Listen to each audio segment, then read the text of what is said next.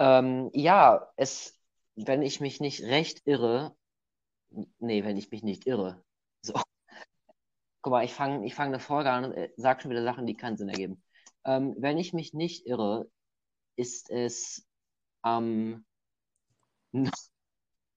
im August 2023 kam die letzte Folge Watson Talk. Jetzt haben wir Januar 2024.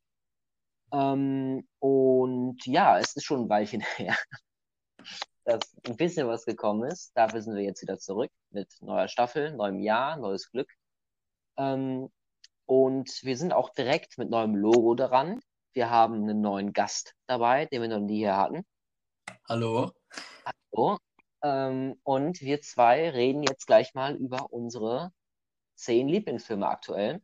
Ich habe vor im Jahr, das ist inzwischen drei Jahre her, das muss, das muss man sich mal geben. Vor drei Jahren habe ich diesen Podcast gestartet, im ähm, April. Und da habe ich im April 2021 mal eine Folge darüber gemacht, was meine Lieblingsfilme seien. Und jetzt, ja, also zweieinhalb Jahre später, bin ich wieder hier mit einem Gast und wir reden über unsere Lieblingsfilme. Und da diese Liste sich stetig ändert, denke ich mal, werden wir noch öfters, ähm, werde ich noch öfters ähm, Listen über meine Lieblingsfilme machen, auch bestimmt mit Gästen. Das wird ganz sicherlich nicht die letzte sein. Ähm, und ja, eine Sache, die auch neu ist, ist das Intro. Das ist gerade noch ein bisschen provisorisch, aber ich würde sagen, wir hören uns das mal an. Bis gleich.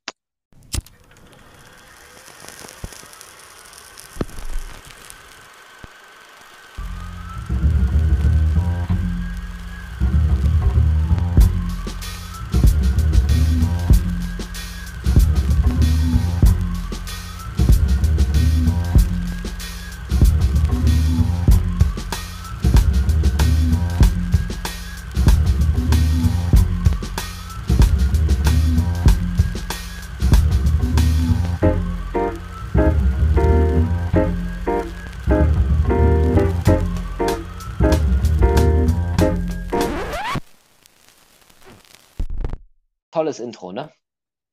Ja, wunderschön. Hast du wunderschön. gut hingekriegt. Übrigens, was man auch noch äh, sagen muss zu diesen äh, Filmlisten, das ist ja auch eine ja. Sache. Wir sind jetzt noch nicht so alt. Ähm, ja. Und ja, da es gibt so viele Filme, die ich irgendwie noch gucken will und so. Mhm. Und gerade deswegen ist das natürlich stetig im Wandel, aber es halt einfach so also, die aktuellen Sachen so es sind halt auch einfach Filme, die man eventuell schon gesehen hat, aber noch nicht oft genug, um sie in die Liste zu packen. Also ähm, in meiner Liste steht zum Beispiel nicht 2001 Odyssey im Weltall, ähm, obwohl ich weiß, dass der Film Meisterwerk ist, aber ich habe ihn einfach noch nicht oft genug gesehen, um sagen, um selbstbewusst sagen zu können, ja, der ist definitiv auf meiner Liste. Also, und wie gesagt, ist natürlich nur jeweils unsere Meinung.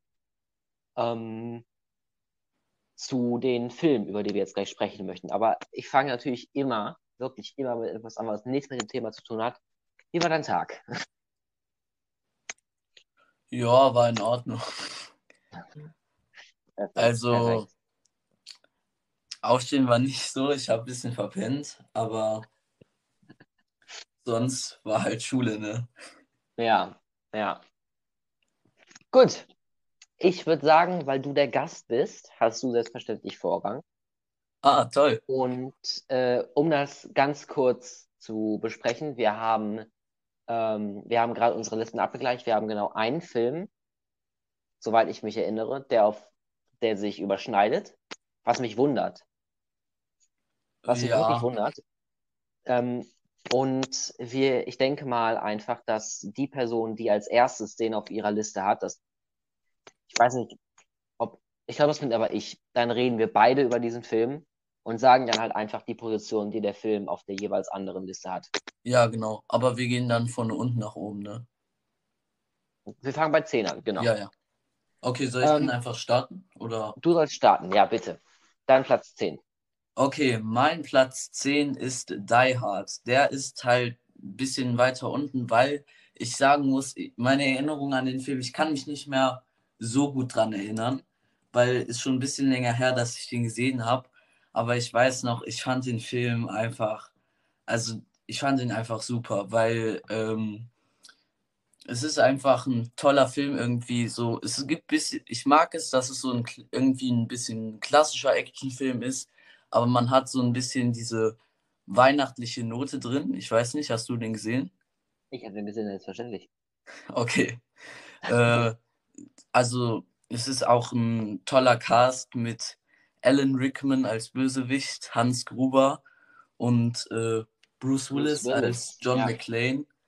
Es ist einfach ein toller Film mit eigentlich ein relativ klassischer Film, der halt so schöne Twists hat irgendwie. Es gibt immer, wenn es eine Wendung in der Handlung gibt, dieses äh, Glockenklingeln, dieses Weihnachtliche.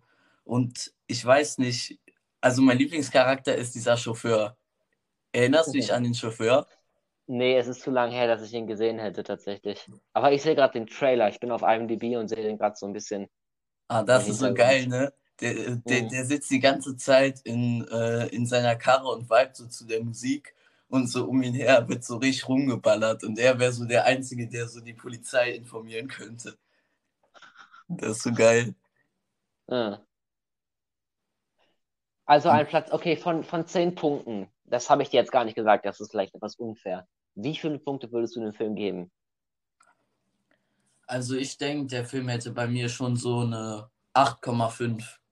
Hm. Weil ich finde auch das Ende super, diese teilweise abgedrehten Charaktere und mir gefällt halt auch, ähm, das hat man bei so neueren Actionhelden irgendwie weniger, was ich so ein bisschen vermisse, dass die so ein bisschen so mehr Schwächen haben, so ein bisschen zerbrechlicher sind, so wie John McClane hier in diesem Film.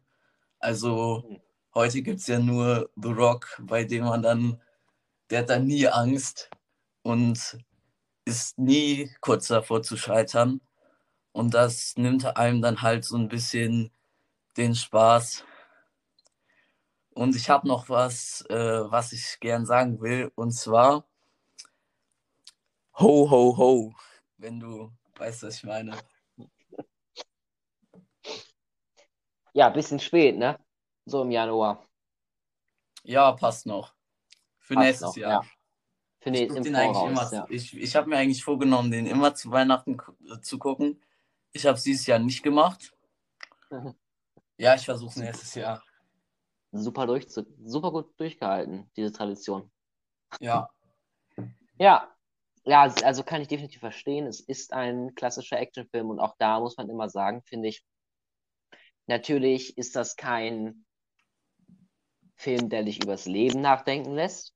Aber die Frage ist halt, ist das der Anspruch? Und solange Filme den Anspruch, den sie haben, für einen persönlich das erfüllen, sind sie halt perfekt. Ne? Oder sind sie halt gut. Weißt du, was ich meine? Ja. Ich finde auch, was ich sagen muss, das Ende ist auch, also es gibt da am Ende, glaube ich, so ein Bild, wo er einfach, er, er, er steht quasi so halb, wird so über den Boden geschleift, noch so gestützt von seiner Frau und ist einfach so total fertig. Das ist einfach auch irgendwie so ein geiles Bild für, äh, zum Abschluss. Mhm. Mich wundert es eigentlich, äh, dass davon noch keine Memes gibt oder so. ja. Nee, das Internet ist gerade voll mit Jeffrey Epstein-Memes, insofern. Ja, ja, diese Liste. Ey, diese Hawking-Memes, ne? Ich leg mich jedes Mal weg. Ich find's so geil. Ich find es so Kennst geil. du das, wo, das, wo so irgendein so Rollstuhlfahrer mit einem ja. Fallschirm so vom Himmel kommt? Ja. Oder das, wo so ein Rollstuhlfahrer halt schwimmt durchs Wasser und dann so Stephen Hawking auf dem Weg zu Jeffrey Epstein. Ich finde ich find sehr lustig. Ich ja. sehr lustig. Aber ich denke mir halt da, auch, die sind halt einmal dahin geflogen, so. Wobei, ich meine, um jetzt ohne politisch werden zu wollen, also Hawking war, glaube ich, man, munkelt man da schon etwas involvierter, als man, sag ich mal, ja. Ja, man weiß es würde. nicht. Es ist immer man so. Man weiß es nicht, eben. Viele Leute spekulieren viel und ja, am Ende ist es dann doch irgendjemand, von dem man es nicht erwartet oder keine Ahnung. Da mhm. kommen ja auch immer mal wieder irgendwelche Sachen raus. Genauso wie Trump, damit hätte niemand gerechnet, ne? okay, ich mache mit meinem Platz 10 weiter, der so wahrscheinlich tech, also filmmäßig das exakte Gegenteil von deinem Film ist. Ähm, und zwar der Film Marriage Story. Ähm, du kennst den Film, ne? Ich habe ihn nicht gesehen, aber ich kenne ihn so ein bisschen vom Hörensagen. Also es ist, glaube ich, ein Netflix-Film. Und ich habe halt gehört, der, äh, der soll gut sein äh, mit Scarlett Johansson und Adam Driver. Und ich glaube, es geht auch um so ein Paar, also um, wo so ja. eine Ehe, die zu Bruch geht oder sowas. Ja. Ja, ich weiß nicht, ob es ein Netflix-exklusiver Film ist, ehrlich gesagt, das weiß ich nicht. Ich, aber er ist auch definitiv auf Netflix zu sehen. Also da kannst du den dir definitiv anschauen. Ähm, es ist halt ein einfach ein charmanter Film, weißt du? Doch, es ist, es ist eine Netflix-Produktion, sehe ich gerade. Ja. Ähm, ich öffne gerade Netflix, um nachzugucken. Direkt kommt wieder irgendwas mit Jeffrey Epstein. Ne? ja, da gab es auch so eine Doku, ne? Ähm, über Epstein auf Netflix. Nein, also ähm, ich, ich finde einfach, dass der Film dieses, dieses, dieses Auseinandergehen der Ehe, diese Realität so mit Charme und Liebe darstellt, dass man die menschlichen Nuancen mit spürt, wie, wie die, dieser Konflikt, die so einfach weg voneinander treibt natürlich und auch irgendwie zu Feinden macht, ein bisschen, obwohl sie das beide gar nicht wollen. Ne? Ja. Und ähm, das ist halt, der Film hat so viel Seele, weißt du? Der hat so viel Leben, steckt einfach in diesem Film drin. Er ist so, ich höre mich an wie so ein Idiot, der irgendwie einen Fernseher verkauft oder so. Aber kaufen, kaufen Sie jetzt. Äh, ja, dieses, wirklich. Man, man, soll ja immer mit äh, Lebensgefühl verkaufen und nicht das Produkt. Ja. Experience Marketing. Genau. Kaufen Sie jetzt einen traurigen Film. Ja, genau. Nein, aber ähm, und das finde ich wirklich so einfach bemerkenswert und den Film kann ich also wirklich, wirklich jedem empfehlen und wirklich jedem. Ne? Jeder kann da irgendwas rausziehen, egal ob man jetzt selber äh, eine Scheidung hinter sich hat ne? oder was weiß ich, einfach, keine Ahnung, jeder kann aus diesem Film was rausziehen. Und ich, also ich starte wirklich meine Bewertung mit 9 von 10 Punkten da. Da lässt sich nicht mehr zu sagen. Okay. Dann kommen wir von vielen Tränen zu Indiana Jones, Jäger des verlorenen Schatzes, also dem ersten Teil der ja. Trilogie. Ja, der Trilogie. Genau, also es ist einfach ein ikonischer Film. Allein Absolut. die Zusammenarbeit, sag ich mal, von Steven Spielberg und George Lucas, zwei so ikonischen Regisseuren und Freunden, die quasi diesen Film beide, mal, ich glaube, auch produziert haben. Und. Ich warte mal, ich guck mal eben äh, auf Dingens. Ähm, IMDb, red ruhig weiter. Genau. Und es ist einfach ein geiler Film. Also du hast in diesem Film eigentlich alles von ähm, äh, irgendwie durchgeknallte Action bis zu richtig humorigen Szenen. Ich mag auch einfach ich mag einfach das Konzept auch von Indiana Jones. Ich finde, es ist so eine herrlich vollkommene Trilogie, an die man eigentlich nichts mehr dran setzen müsste. Und ähm, zum, Glück ja, zum Glück ja auch nicht hat. Ja, ja. Und es ist einfach geil, wie er da über diese Transporter klettert und gegen die Nazis kämpft. Und ich mhm. finde es auch immer geil, wie einfach eigentlich die Gegenspieler immer so durch den Gegenstand äh, quasi zugrunde gehen. Mhm. Das ist auch einfach, das auch einfach intelligent gemacht, weil quasi äh, sie von der Gier aufgefressen und zerstört werden, die sie antreibt. Das ja, ist einfach. Film, ey, bietet halt auch eine Lektion einfach, ne? Ja. Also da kann ich nur ähm, da kann ich wirklich nur, äh, also nicht Chapeau, wie sagt man? Period. also äh, der Film war in meiner, zwei von den Filmen, der und Teil 3, waren in meiner Liste von vor zwei Jahren, zweieinhalb Jahren, waren die beiden. Warte mal, warte mal. Zirkelschluss. Mhm. Zirkelschluss. Hä? Das verstehe ich gerade nicht. Checkst du es nicht? Nee.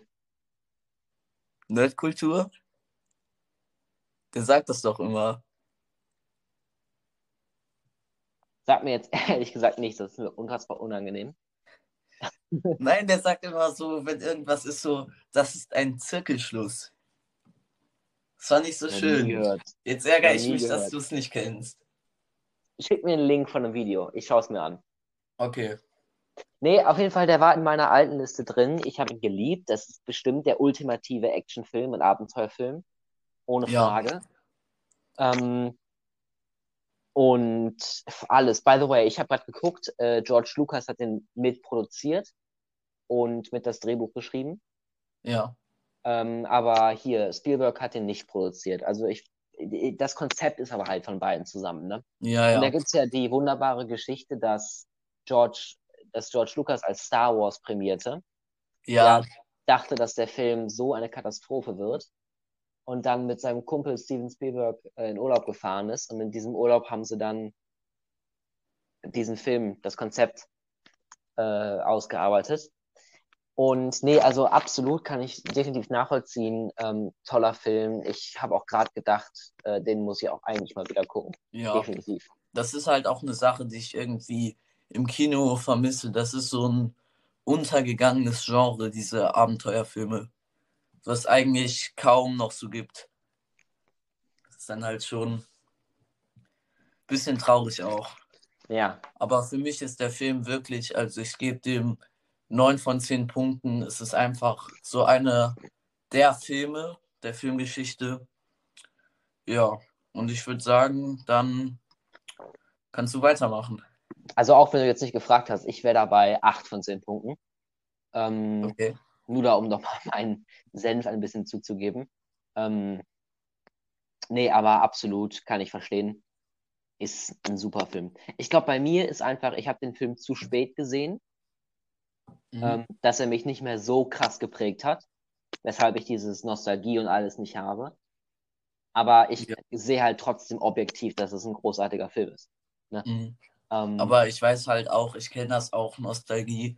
Also es gibt so ein es gibt so einen Franchise, ich glaube, das weißt du auch, Harry Potter, zu dem ich so eine krasse Nostalgiebindung ja, habe, weil absolut. ich das schon mit fünf vorgelesen bekommen habe oder so. Absolut. Das macht, das macht auch viel aus, muss man auch ehrlicherweise sagen. Ja, 100 Prozent, 100 Prozent. Ne, und, und also ich meinte gerade, objektiv sehe ich, dass ein guter Film ist. Objektivität gibt es ja eigentlich gar nicht. Ne? Besonders nicht bei solchen Sachen. Ähm, aber ich sehe halt, aber was ich halt, der Film macht halt trotzdem Spaß, auch wenn du nicht damit groß geworden bist und auch wenn du das alles nicht, äh, ne? Ja. Ähm, also mitbekommen hast und als kleines Kind mitbekommen hast. Da, also, weil ich bin im Haushalt groß geworden, wo sich niemand, also um die Filme interessiert hat, die ich jetzt äh, toll finde und solche Sachen. Das gab es halt alles nicht bei uns. Also, ähm, ja, ne, aber trotzdem großartiger Film. Also, ja. ich steige bei Platz 9 ein mit einem Film, ich weiß gar nicht, ob du ihn kennst, Black Clansman. Äh, kenne ich nicht, aber ich glaube, ich habe den Namen schon mal gehört. Von Spike Lee. Auch mit Adam Driver. Ähm, du bist also, aber jetzt hier kein Star Wars 8-Fan. Ich kommentiere Star Wars 8 nicht, weil man wird am Ende nur jemanden ab, auf, also irgendwer wird sich immer aufregen. Aber äh, nein, ich bin kein Star Wars 8-Fan. Super, jetzt habe ich es trotzdem kommentiert. Toll. Ähm, nee, also Black Clansman, äh, Spike Lee hat den Film gemacht. Geht es um einen Cop, in den, einen afroamerikanischen Cop in den 70ern, meine ich, ne? Ja. Und der heißt Ron Starworth und ist Cop in. Und der infiltriert praktisch den Kuckucksklan. Ah, ich glaube, basiert das auf wahren Ereignissen oder so? Das kann durchaus sein, ja. Ich meine schon. Ich meine, ich habe da ja. mal irgendwie eine Doku oder sowas drüber gesehen. Das based on, based on a true story, ja, absolut. Und der Catch ist natürlich, dass er ja als Schwarzer nicht zu den Sitzungen gehen kann, deswegen halt seinen Kollegen dahin schickt, gespielt von Ellen Driver, dass er dann vor Ort sich als Ron Starworth ausgibt und während dann Ron mit den Leuten telefoniert, dass das dann Ron macht. Und das erschafft so eine Spannung immer, aber auch ein Humor. Der Film ist halt auch lustig. Ne? Du lachst, also ich ja. habe wirklich während des Films andauernd gelacht. Er ist lustig, aber du schiebst halt auch anders einen Hasskick auf diese, äh, auf diese Leute. Du willst den wirklich, also Sachen mit denen anstellen, die nicht, äh, nicht gerade vornehm sind. Nicht? Also, ähm, und da, aber dieses, dieses Maß spielt der, spielen die perfekt aus. Dieses, darf ich darüber lachen? Ist das überhaupt lustig? Aber es ist schon lustig, aber es ist auch ernst. Aber die, die Tatsache, dass du lachst und dass du dich amüsierst, nimmt meiner Meinung nach nicht davon weg, dass du dir darüber bewusst bist, dass es A wahr ist, äh, B immer noch Realität ist und C ähm, echt ernster, ernstzunehmender Scheiß ist, ne? Also das ist wirklich. Ja. Und das nimmt der Film dir aber auch überhaupt nicht weg. Aber ich finde es auch wichtig, dass man auch eigentlich über viele Sachen lachen kann. Ich finde es nur irgendwie problematisch, wenn es dann zu sehr in so eine alberne Richtung geht. Ja. Aber wie du gesagt hast, wenn ein Film jetzt nicht nur irgendwie lustig ist, der ein ernstes Thema behandelt, dann gehört so ein Humor auch ein bisschen so dazu. Es Gerade bei sowas. Also vielleicht entsteht auch der Humor teilweise auch dadurch, dass eigentlich sowas für Menschen, die eigentlich so ganz normal denken, völlig verrückt ist, wie, hm. wie die quasi, wie deren Weltanschauung zum Beispiel ist. Ja, total. Das ist auch, und das mal, es muss halt gut gemacht sein, ne? Und das ist da unfassbar gut gemacht. Und auch da ne, äh, gebe ich de definitiv eine, eine Sehempfehlung raus, auch an dich. Ne? Ähm, kann ich jedem empfehlen. Und eine Sache muss ich auch mal loswerden: der Soundtrack ist so geil einfach. Der ist richtig geil. Der ist richtig geil. Ich schicke dir gleich mal einen Song. Ähm, ist richtig geil. Richtig, richtig geil.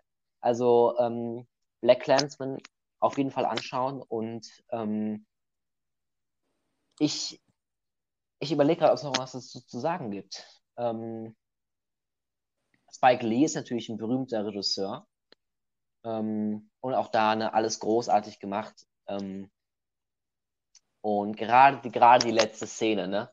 Also ähm, da sagt einem, ich sage jetzt nichts dazu, aber der Film ist großartig gemacht, ne, um es mal so ja, zu sagen. Ja, ich gucke ihn noch. Dann können wir dann drüber reden. Ja, dann machen wir mal. Äh, ja, ne, ich, ich habe gerade eine Idee für einen anderen Podcast, da schreibe ich dich dann noch zu an. Ähm, ja. Ja, ich würde sagen, von mir gibt es auch da neun bis neuneinhalb von zehn möglichen Punkten und würde dir jetzt mal sagen, mach weiter mit deiner Nummer 8. Also, meine Nummer 8 ist auch äh, based on a true story. Und zwar 13 Lives. Es geht um ähm, also eine Fußballmannschaft in Thailand ähm, geht halt in eine Höhle, um die zu erkunden in der Nähe. Und äh, der Monsun, also das ist so ein Regensturm, der glaube ich auch relativ regelmäßig jedes Jahr einsetzt, läuft halt äh, in die Höhle und die Höhle läuft voll und die sind äh, da gefangen äh, zwölf äh, Jungen und halt deren Trainer. Ja. Und das ist auch wirklich so passiert. Und ähm, das ist auch gar nicht so lange her, ich glaube ein paar Jahre. Und 2022 kam ein Film raus, eine Amazon-Produktion, die quasi diesen Film nochmal so eingefangen hat. Und es geht quasi um die Menschen, die quasi helfen. Also es geht erstmal um den ganzen Journalismus, der natürlich darum entsteht, die mediale Aufmerksamkeit und auch um die Helfer vor Ort, die quasi irgendwie Wasser abschöpfen und alles. Aber hauptsächlich geht es ähm, um unsere drei Hauptdarsteller. Das sind äh, Vigo Morten, gespielt von Vigo Mortensen, Colin Farrell und Joel Edgerton. Mhm. Und ähm, das sind quasi, also Vigo Mortensen ist ein Feuerwehrmann, glaube ich, in Real Life. Das habe ich mal gegoogelt. Und als äh, Hobbytaucher oder auch schon mehr als Hobby halt ein sehr guter Taucher. Und Joel Edgerton ist zum Beispiel äh, Arzt. Und die tauchen dann halt in diese Höhle und machen Stops und bringen diese äh, Jungen und den Trainer weil das halt wirklich, das ist so eine richtig schwere Taucherei. Also wirklich stundenlang, kilometerweit, super eng. Also eine Sache, wo du dir eigentlich in die Hose scheißt und jeder, der da nicht irgendwie Erfahrung hat, äh, eigentlich bei draufgehen würde. Deswegen setzen sie ähm, die unter Narkose, was natürlich ein Riesenrisiko auch ist. Aber sie schaffen es und es gibt quasi so ein Happy End. Was mir aber an dem Film vor allem gefällt, ist halt irgendwie, es ist wahnsinnig gut gemacht. Also es ist auch inszeniert von einem äh, Oscar-prämierten Regisseur, Ron Howard.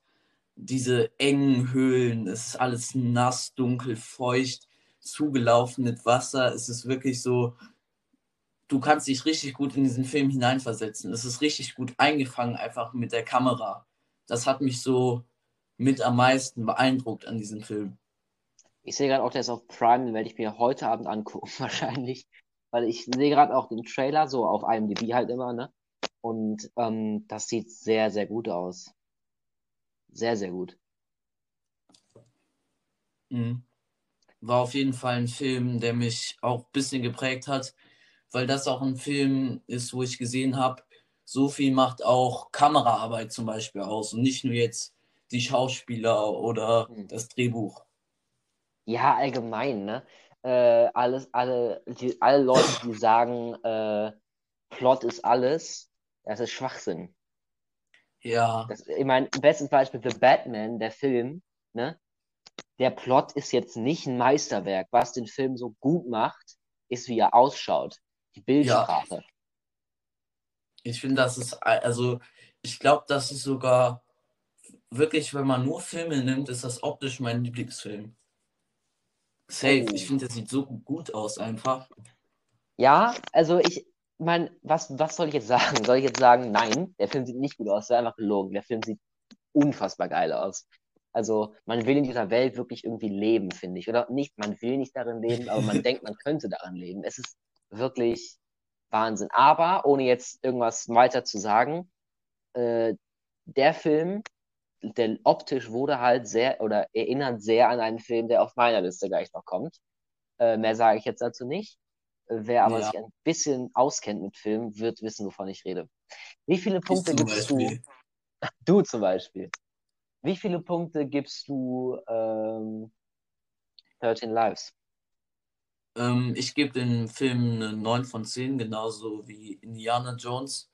Ich habe den jetzt einfach ein bisschen davor gepackt, weil ich meine, Indiana Jones kennt man und das ist vielleicht ein Film, den man vielleicht noch nicht kennt. Mhm. Und ein Film, der auch so ein bisschen besonderer war, der auch mich so ein bisschen mehr, würde ich sagen, noch teilweise geprägt hat, einfach durch die Umsetzung. Mhm. Gut, dann mache ich weiter mit Platz 8 auf meiner Liste. Bis jetzt hatten wir von dir Stirb langsam, wir hatten Indiana Jones und wir hatten 13 Lives. Von mir hatten wir bis jetzt Marriage Story, Black Clansman und was kommt jetzt? Richtig, nee, nicht richtig. Jetzt kommt Psycho, äh, ein Film von Alfred Hitchcock. Ähm, ein Meisterwerk, ein absolutes Meisterwerk, das man nicht in Worte fassen kann. Ich habe in meinem Zimmer hinter mir hängen gerade ein Kinoplakat dieses Films. Ähm, ja. Und ich habe auch noch drei weitere Plakate in meinem Zimmer hängen von Filmen, die gleich auch nochmal erwähnt werden. Und Alfred Hitchcock ist einfach ein Meister der Erzählung. Ja, diese, also diese, ich glaube, okay, oder willst du?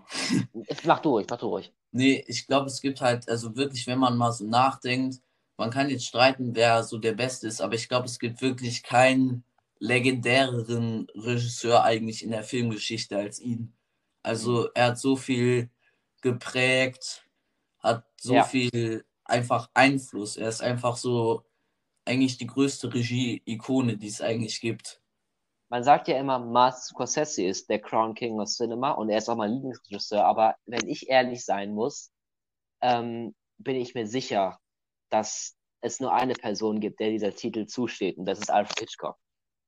Ja. Also ähm, spannungstechnisch dieser Film, als ich ihn das erste Mal gesehen habe, ich hatte Angstschweiß, wirklich.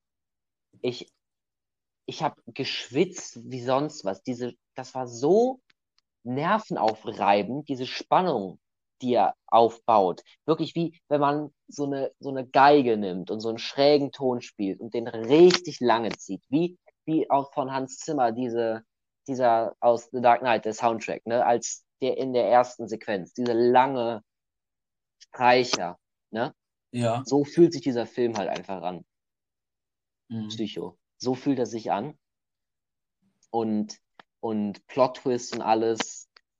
Also, ähm, ich, ich war wirklich komplett weg. Also, und das ist auch so ein Film, wenn du das, wenn du da gespoilert wurdest, nimmt es dir auch wirklich was weg, finde ich. Weil wenn man dir bei Bat The Batman das Ende spoilert, ist es so, ja, okay. Scheiße, aber okay. Ne? Aber ich denke mir halt bei Film, vielen Filmen, wenn du mir den Film spoilerst und der Film danach scheiße ist, ist es kein guter Film. Aber bei manchen Filmen ist es halt wirklich wichtig. Ja, aber ich, ich finde halt einfach, dass bei, oder ich finde halt, das, was Psycho ausmacht, ist diese, weil wenn du genau, diese Spannung ist ja der Punkt. Und ja, ich, ja, ich genau. muss ehrlich sagen, als ich das zweite Mal geguckt habe und das dritte Mal, hatte ich immer noch Spannung, aber es ist nicht so stark wie beim Ja, ja, Mal. da du kann ich das dieses, auch total verstehen. Ne, und, und der Film lebt halt davon. Das ist halt wirklich der, der Main-Punkt. Und ich glaube halt einfach, wenn du das wirklich zum ersten Mal siehst und noch gar nichts davon weißt, dann wird der Film äh, unglaublich und er kann seine volle, seine volle Macht einfach ausbreiten. Ne? Ja, ich kenne das auch halt so. Ich habe auch überlegt, einen Horrorfilm draufzunehmen ich habe es jetzt nicht gemacht, aber ich weiß, wie sehr sowas irgendwie kickt, sage ich mal, wenn dich wirklich so ein Horrorfilm richtig trifft. Hm. Ich habe neulich, ich... ich habe neulich Sinister geguckt. Kennst du den schon mal gehört? Ich bin kein Freund von Horrorfilmen. Deswegen, ja, ich, nein. ich eigentlich auch nicht. Ich gucke nicht so viel, aber der Film hat mich so bekommen. Das muss ich, hm. wollte ich noch mal kurz loswerden. Der ist wirklich ja, also ansonsten, wenn du auf Serien, ich meine, ich denke mal, du wirst auf Serien stehen, ähm, ja. dann kann ich dir an Horrorserien auf Netflix die Serie Midnight Mars äh, ah. empfehlen. Ich, ich weiß, ich glaube, ich habe dir die auch schon mal empfohlen. Kann das sein, weil ich empfehle jedem, wirklich jedem. Ähm, kann sein. Ich gucke mal bei meinem Netflix. Midnight so eine, Mars. Ja. Das ist ähm, also ich, ich hatte, also ich weiß nicht, ob man es Angst nennen kann, aber es beschreibt es ganz gut. Also es war, das war nervenaufreibend. Das kann, das kann man sagen. Es war wirklich nervenaufreibend. Ja, sieht ganz gut aus. Schau ich mir vielleicht mal an, wenn ich Zeit Mach dafür das. finde. Ich empfehle es dir wärmstens. Gut, ja. ich bin bei Psycho. Das ist der erste Film auf dieser Liste, der mit 12, 10, mit 12 von 10, genau, mit 11 von 10 Punkten. Machen wir mehr also, als 10? Nein, machen wir nicht. 10 von 10 Punkte. Psycho ist meiner Meinung nach ein perfekter Film. Okay. Punkt. Dann gucke ich, ich gucke mir den auf jeden Fall an. Mhm. Ich wollte eh ein bisschen mehr auch so Hitchcock und alte Klassiker mir noch reinziehen. Ja, also alte Filme sind teilweise großartig, ne? Ja. Vor allem, wenn die Mittel gefehlt haben und man dann wirklich substanziell filmisch, richtig künstlerisch arbeiten musste, um das so gut zu machen. Weißt du, was ich meine? Ja, weil ja auch teilweise sind ja richtige äh, gefährliche Sachen auch passiert. Es gibt auch diesen mhm. einen Stummfilmdarsteller, der diese super abgefuckten Stunts gemacht Charlie, hat. Charlie Chaplin. Ja, ja, stimmt, oder? Ich glaub, Mit der Hauswand, ja. Ja, ja, boah. Schlimm. Ja. ja, das ist definitiv nervenaufreibend. Ich habe auch neulich nochmal äh, die, also für eine Handvoll Dollar geguckt, also die ganze Trilogie quasi. Mhm. Die war auch richtig geil. Es war einfach. Ich muss die auch nochmal. Ich habe da, glaube ich, nur einen draus geguckt. Wahrscheinlich ähm, den dritten, ne? Welcher ist das? Uh, the Good, the Bad and the Ugly. Nee, ich habe für eine Handvoll Dollar geguckt, glaube ich. Also den Film. Den ersten? Ich meine, oder? Ich könnte jetzt auf Letterbox nachgucken. Nee, musst du. Mach ich, ja. Ich. Doch, okay, mache ich, weil du erzählst jetzt, Du erzählst jetzt nämlich deinen Platz 7, währenddessen gucke ich auf Letterboxd nach. Okay, mein Platz 7 ist ein weiterer Klassiker und zwar Alien von Ridley Scott. Ich da kann ich tatsächlich gar nichts zu sagen. Die Bühne gehört ganz dir. Ich habe davon nichts gesehen. Ich habe keinen Teil davon gesehen. Das ist komplett an mir vorbeigegangen. Die Bühne gehört dir.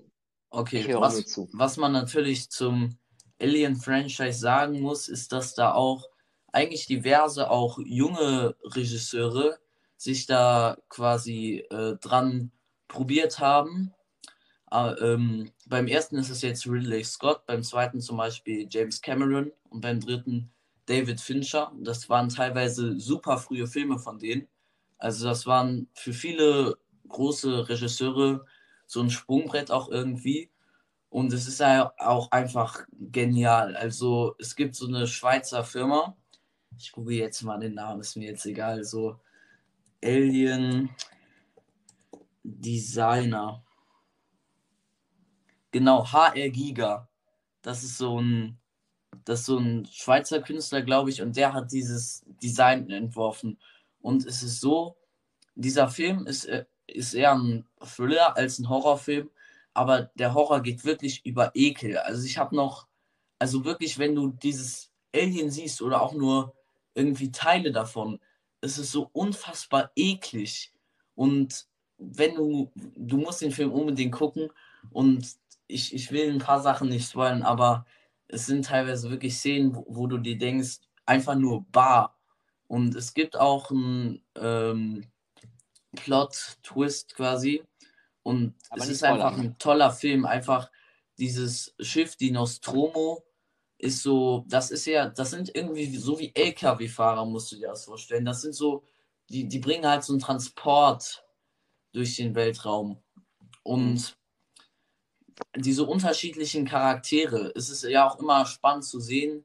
Das finde ich immer sehr spannend in Krisensituationen oder in schlimmen Situationen, wie oft so un unterschiedliche Charaktere, die du am Anfang auch eigentlich gut kennenlernst, so darauf reagieren, miteinander interagieren. Und dafür ja. ist dieser Film einfach so gut. Ich liebe das Ende. Ich liebe einfach diese ganze Inszenierung, wie die Kamera durch dieses Schiff wandert durch diese riesigen, dunklen Lagerräume. Es ist einfach ein unfassbar guter Film, meiner Meinung nach. Und da bin ich auch schon bei einer 9,5, würde ich sagen, weil das ist wirklich Boah, eigentlich okay. ein perfekter Thriller, finde ich. Okay. Ja, also ähm, ich habe gerade geguckt, ich habe tatsächlich für eine Handvoll Dollar das, den Film geguckt. Ähm, und nur um das nochmal kurz hinzuzufügen von eben. Und ja, also ich habe, wie gesagt, von Alien nichts mitbekommen, gar nichts. Ich kann da auch gar nicht meine Meinung in irgendeiner Form zu sagen, aber das klingt großartig. Also, das klingt, und es muss auch manchmal sein, ne? Es muss auch manchmal Horror sein. Wenn wir gerade auch von Horrorfilmen sprechen, ne? Ich empfehle dir jetzt mal ganz kurz den Film The Witch. Ah, ähm, von Ding, ja, ja, das ist der Regisseur von The, uh, The Northman und The Lighthouse, ne? Wie heißt der? Robert Eggers. Ja, kann sein. Genau, das Robert Eggers. Ja. Also ich, also ich habe äh, The Northman gesehen, fand den richtig geil und ich will auch unbedingt noch die beiden anderen Filme. Also ich höre auch überall The Witch. Ich muss sagen, The Lighthouse ist der Film, der mich sogar von beiden, ich will beide auf jeden Fall gucken, sogar noch mehr reizt. Ich finde es irgendwie geil, dass, ich weiß nicht, kennst du The Lighthouse so ein bisschen, so von der, vom Trailer oder so?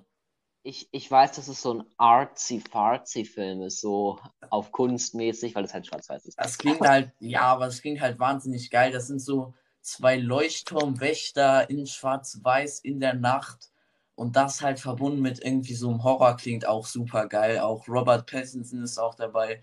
Aber das ist wirklich auch ein Regisseur, der drei Filme abgeliefert und alles Meisterwerke von dem, was man hört. Und ich habe auch einen gesehen und kann aufgrund von dem das eigentlich auch bestätigen. Deswegen, das werde ich auf jeden Fall auch noch machen. Ja. Ja, also dann werde ich jetzt auch mal auf meine Watchlist The Northman und Lighthouse beides packen. Ähm, und ein Film, und jetzt kommt ein mega krasser Übergang, der lange auf meiner Watchlist stand und der jetzt vor Hitchcock steht, vor Psycho, hahaha, vor war der Scheiße der Übergang, ähm, ist ein Film, der ich, ich, ich denke, der ist bekannt. Ähm, ich glaube aber, der ist nicht so. Der ist ikonisch, aber ich glaube, ja, nee, ich weiß nicht, ob er so aus, weil Psycho kennt man halt, auch als Nicht-Film-Fan kennt man einfach diesen Film. Ja, ja. Der nächste ist halt unter Filmkennern, kennt den jeder, aber ich glaube, außerhalb davon weiß ich nicht, ob den jeder so kennt. Und das ist der Film ähm, 12 Angry Men, die zwölf Geschworenen. Ja, kenne ich, habe ich nicht gesehen. Also, wenn, also ich weiß auf jeden Fall, der ist, glaube ich, auch ganz hoch bei IMDb. Ich ja, habe extra nochmal. Ja, der, ich ist, extra, der hat 9,0. Ja, ich habe extra nochmal nachgeguckt. Äh, für diesen Podcast habe ich mir nochmal so in die Top-Filme bei IMDb mal reingezogen. Da sind auf jeden Fall auch noch ein paar Sachen, ähm, die ich mir angucken möchte. So, und jetzt kannst du mich heiß auf den Film machen, damit ich mir den auch anschaue. Ich mache dich heiß auf den Film. Der Film ist auch wirklich perfekt. Er ist einfach perfekt. Es, also es geht ja, ich meine, es geht ja in den zwölf Geschworenen um zwölf Geschworene, wer hätte es gedacht, die ähm, in dieser Jury Deliberation, ne, die ja dann ein Urteil fällen müssen über einen Angeklagten, haben praktisch das Leben einer Person jetzt in deren zwölf Hände und deliberieren darüber. Und äh, sagt man das? Deliberieren, das ist, glaube ich, kein Wort. Die debattieren darüber. Und äh, es muss, weil es ja eine Mordanklage ist, muss es ein einstimmiges Urteil sein. Ja. Und der Film findet an einem ganz, ganz heißen Sommertag statt. Und wir verfolgen einfach diese zwölf Leute, diese zwölf Männer, ähm, wie sie in einem Raum sitzen und bei so einer Hitze darüber entscheiden müssen. Und wir lernen so viel über dieses, es spielt in einem Raum oder in zwei. Nein, okay, es gibt drei Szenen, also nicht drei Szenen. Es gibt drei ähm, Räume. Es gibt den Gerichtssaal ganz am Anfang, es gibt das Badezimmer und es gibt das, das Zimmer, in dem die sich beraten. Das war's. Diese drei Räumlichkeiten. Und aber trotzdem baut er so eine Spannung auf einfach. Und ohne viel zu machen. Im Psycho passiert, also im Psycho passieren ja aktiv Dinge. Jemand wird, weiß ich nicht, ne, äh, ich meine, der Film, ich, das ist ja kein Spoiler, die, die, äh, diese Frau im Mittelpunkt des Films klaut ja Geld. Ne? Da passieren solche Sachen aktiv. Aber in dem Film, in, in, ähm, in die zwölf Geschworenen, wird praktisch nur geredet. Ne? Aber trotzdem, du, du, du, du, sie, du lernst die Leute richtig kennen. Weißt du, du, du denkst am Ende, du kennst die alle und du, du, du, es ist, es ist eine Charakterstudie irgendwie, ne? Und du siehst, wie, es ist, guck mal, ich, ich, ich stammel hier gerade vor mich hin, weil ich es gar nicht richtig beschreiben kann. Ähm, ja. Und ich, den Film muss man gesehen haben. Man muss den Film okay. gesehen haben. Du musst ihn dir jetzt angucken. Ja. Wirklich. Du musst ihn dir angucken. Er ist, ja. nee, es, also du kannst ihn für, sehe ich gerade, 4 Euro bei Prime mieten. Spätestens ähm, morgen. Spätestens morgen. Spätestens morgen. Ja, okay. Richtig. Also, ähm, das, ist, das ist wirklich also, wieder mal ein perfekter Film. Mhm. Mehr ist ja nicht zu sagen, 10 von 10 Punkten. Okay. Ähm, und jetzt bist du dran mit deiner 6. Ich glaube, wir kommen jetzt sogar schon zu meinem ersten 10-Punkte-Film. Ja. Und zwar ist das The Dark Knight. Ah ja. so, aber der ist nicht weiter oben ja, ein bisschen Mainstream. Und ja. die Sachen darüber haben mich noch ein bisschen mehr, ich weiß nicht, die haben mich mehr beeindruckt. Egal. Ja, ich, ich also muss nicht rechtfertigen. Also, es ist eigentlich der, also Christopher Nolan-Film, der auch verdient, denke ich, auch, der auf jeden Fall in so eine Liste gehört, mit mindestens ja. einem Film. Ja. Und es ist einfach perfekt. Also der erste F Film Batman Begins war also war ein perfekter Aufbau für einfach die Figur des Bruce Wayne an sich und der zweite Teil also ich glaube The Dark Knight das ein, eine der besten Fortsetzungen, die es überhaupt gibt. Also von also es sind Unmengen an super Schauspielern. Christian Bale, ähm, Gary Oldman, Heath Ledger, Morgan Freeman, äh, Michael Caine, äh, Michael Caine, ja. Alfred, oder? Ja, Michael Caine. Genau. Ähm, also Unmengen an, also eine Top-Besetzung, ein Top-Cast und wie dieser Film einfach die Action inszeniert, ist super. Wie er diese Stadt inszeniert. Ich finde es auch super, dass in jedem Batman-Film die Stadt irgendwie anders wirkt, so eine andere Persönlichkeit ja. irgendwie hat. In ja. dieser Nolan-Trilogie ist sie sehr so modern, erinnert fast so ein bisschen an New York. Ähm, zum Beispiel, man, man, sagt ja, man sagt ja immer ähm, The Dark Knight, also Batman, Gotham ist New York in der Nacht und Metropolis ist New York am Tag. Also und Gotham ist ja eine Mischung aus New York und Chicago. Ja. Ich finde halt auch, also die, dieser Film, ich glaube, ich muss einfach mal über den Joker sprechen. Also wie diese Figur inszeniert wird und wie diese Bindung zwischen diesen beiden Charakteren, wie, wie auf die eingegangen wird. Das, das das gab es vorher auf der Kinoleinwand für Batman noch nie, dass man so diese beiden Charaktere so gut gegenüberstellt und quasi deren Verbindung so ein bisschen analysiert. Der Joker ist einfach super. Also dieses, ähm, ich muss hier mal äh, Alfred zitieren und zwar, manche Menschen wollen die Welt einfach brennen sehen. Also dieses pure, böse, durchgeknallte, diese Art, wie Heath Ledger ihn spielt, die ganze Zeit, wie er redet, wie er einfach ein komplettes Mysterium ist, wie er alles offen lässt, wie er widersprüchliche Geschichten erzählt, wie er irgendwie seine Zunge irgendwie komisch über seine Lippen leckt, wie, wie, wie er einfach Batman anlacht, wenn er ihn schlägt. Es ist einfach, also es ist unbeschreiblich, wie gut dieser Bösewicht natürlich auch geschrieben ist, aber vor allem von Heath Ledger verkörpert. Also, äh, also der Joker, der Joker ist der perfekte Bösewicht. Ja. Ähm, dieser Joker, der Joker in Joker, ähm, beides perfekte Bösewichte. Ja, ich finde halt, Und... es muss bei Bösewichten, entweder der Bösewicht muss eine, so ein bisschen eine Motivation haben oder der muss wirklich komplett böse sein. Weil es gibt ja. manchmal so Bösewichte, die sind nicht so super böse, die haben aber auch nicht so eine richtige Motivation. Das ist so ein bisschen lame dann. Aber wenn so ein Bösewicht komplett böse ist, dann hinterfragst du es da auch nicht. Dann denkst du, der ist einfach irre. Man sieht ja auch, er scheißt auf alles. Er scheißt auf Menschenleben. Er verbrennt diesen Geldberg. Am Ende ihm ist alles scheißegal. Er will nur Chaos. Für ihn ist es größer als Geld. Ne? Ja. Ist all, ja, und es, ich, ich habe auch gerade nochmal nachgedacht, der Film ist so deep. Ähm, nicht nur The Dark Knight, der Film, sondern alle drei Filme. Und wenn ich drüber nachdenke, diese Dark Knight Trilogie ist eine perfekte Trilogie. Ja. Aber von, bei, von allen drei Filmen ist The Dark Knight der einzig perfekte Film. Ja. Wobei, also Begins und The Dark Knight Rises auch unfassbar großartige Filme sind. Aber The Dark Knight ist nicht nur das, weil du eben meintest, die perfekte Fortsetzung. Es ist ein perfekter Film. Auch ja. so. Ähm, es ist ein absolut perfekter Film. Er sieht großartig aus. Er hat eine packende Handlung. Er hat großartige Schauspieler. Alles. Alles ist da. Alles, was man haben will.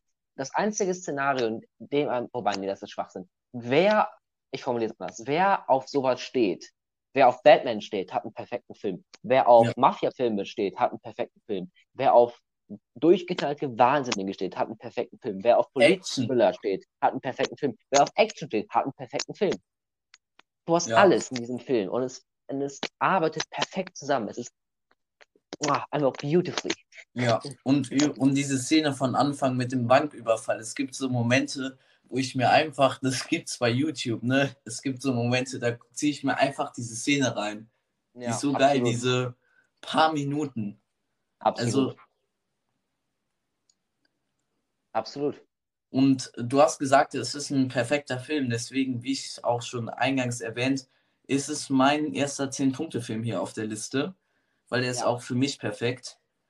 Und Seht. ja. Dass es ein perfekter Film ist, werde ich jetzt noch häufiger sagen, weil ähm, ich wirklich pingelig war in meinen Top 10. Ne? Und ja. Ähm, ja, und tatsächlich kommt der Film The Dark Knight bei mir auf Platz 3 in meiner Liste, ähm, weil ganz einfach The Dark Knight eine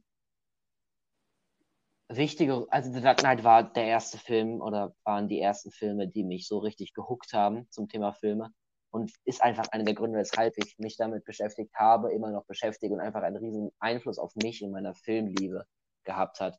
Insofern muss ich den Film so hochsetzen, ähm, weil er einfach diesen in Einfluss hatte auf mich. Ne? Ja. Gut, wer ist dran? Ich bin dran, oder? Mit Platz ja. 6. Was glaubst du auf Platz 6? Ich fange jetzt mal so an. Was glaubst du auf Platz 6? Ist es ein Mafia-Film? Ja. Der Pate. Nein. Hast du Goodfellas jetzt schon? Nein. Scarface. Es ist Scarface, in der Tat, ja. Und Mann, jetzt habe ich auch noch so Sachen vorweggenommen. Tut mir leid. Nein, alles gut, alles gut. Es ist Scarface. Ähm, der Pate kommt gleich noch. Und da habe ich ein bisschen geschummelt. Das habe ich dir eben nämlich nicht gesagt. Ich habe mir nämlich mit. Ja, ich sag's gleich. Ähm, da, da, ja, ich sag's gleich. Ähm, das musst du, darfst du mir nicht übel nehmen, aber ich musste da ein bisschen schummeln. Egal, ich bin jetzt erstmal bei Scarface. Ja, Scarface ähm, zeigt für mich die, was Scarface zeigt für mich nicht wie im Joker ein Monster, der ein Monster ist, sondern ein Mensch, der schon auf einem falschen Weg ist, der nicht, der kein guter Mensch ist, der durch Frauen, durch Drogen, also er wird nicht durch Frauen so, aber durch, durch, äh, um Gottes Willen. Ja, das aber er, genau. Er wird durch Drogen, durch Macht und alles, das zerfrisst ihn und er wird zu einem absoluten Monster, zu einem gefühllosen Monster. Und das zeigt Scarface wie kein, also wie ein, das, das zeigt noch der Pate mit in Auszügen, aber Scarface zeigt es einfach brillant. Ähm, er zeigt es, es ist brillant. Es ist brillant. Und, und, und ich meine, ich stehe auf Mafia-Filme, ich stehe auf Drogen und Gewaltexzesse in Film, in Film, in Film. Okay. In Film. Könnte man jetzt auch ähm, stellen. Könnte man, macht man aber nicht. Ähm, in Film. Und all das hast du da. Du hast die Action, du hast diese, diese, diese Entwicklung und ähm, du, du siehst, dass du am Ende, wenn du so drauf bist wie der Typ, dass solche Sachen, Macht und Drogen und all solche Sachen, deine Beziehungen kaputt machen. Sie zerstören dich als Mensch, sie bringen dich am Ende nur in Schwierigkeiten und ähm,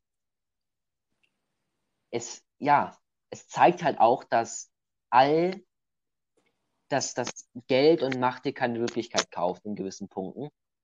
Und ähm, aber dass du trotzdem immer mehr willst und dass dieses Menschliche am Ende völlig, völlig verloren geht. Völlig. Ja. Und deswegen ähm, ist das, finde ich, eine der besten Erzählungen eines Anti-Helden jemals, wenn ich so überlege. Weil der Joker ist ja kein Anti-Held, der ist ja offensichtlich der Bösewicht. Ja. Ne? Also, ja doch, also nicht die beste Erzählung eines Böse, also nicht die, nicht die beste Erzählung eines Antagonisten, aber äh, die beste Erzählung eines Anti-Helden. Aber jemals. ist das noch ein Anti-Held? Ich meine, ja, Indiana also Jones ist auch irgendwie ein Anti-Held. Der aber knallt auch einfach Leute ab manchmal. Jein. Ich finde halt, du bist in dem Moment bist du ein Anti-Held, wo deine Sachen zwar moralisch nicht vertretbar sind, aber du der Hauptcharakter des Films bist. Weil du fieberst ja schon mit. Und äh, ich finde nicht, weil bei Indiana Jones die Motive ja gut. Ja. Ne? Man könnte jetzt ja auch sagen, bei Batman, der ist ein Anti-Held, weil der Leute teilweise zusammenprügelt, äh, zusammenklüppelt, ne? Ähm, Aber also ich definiere Anti-Held halt so. Ne?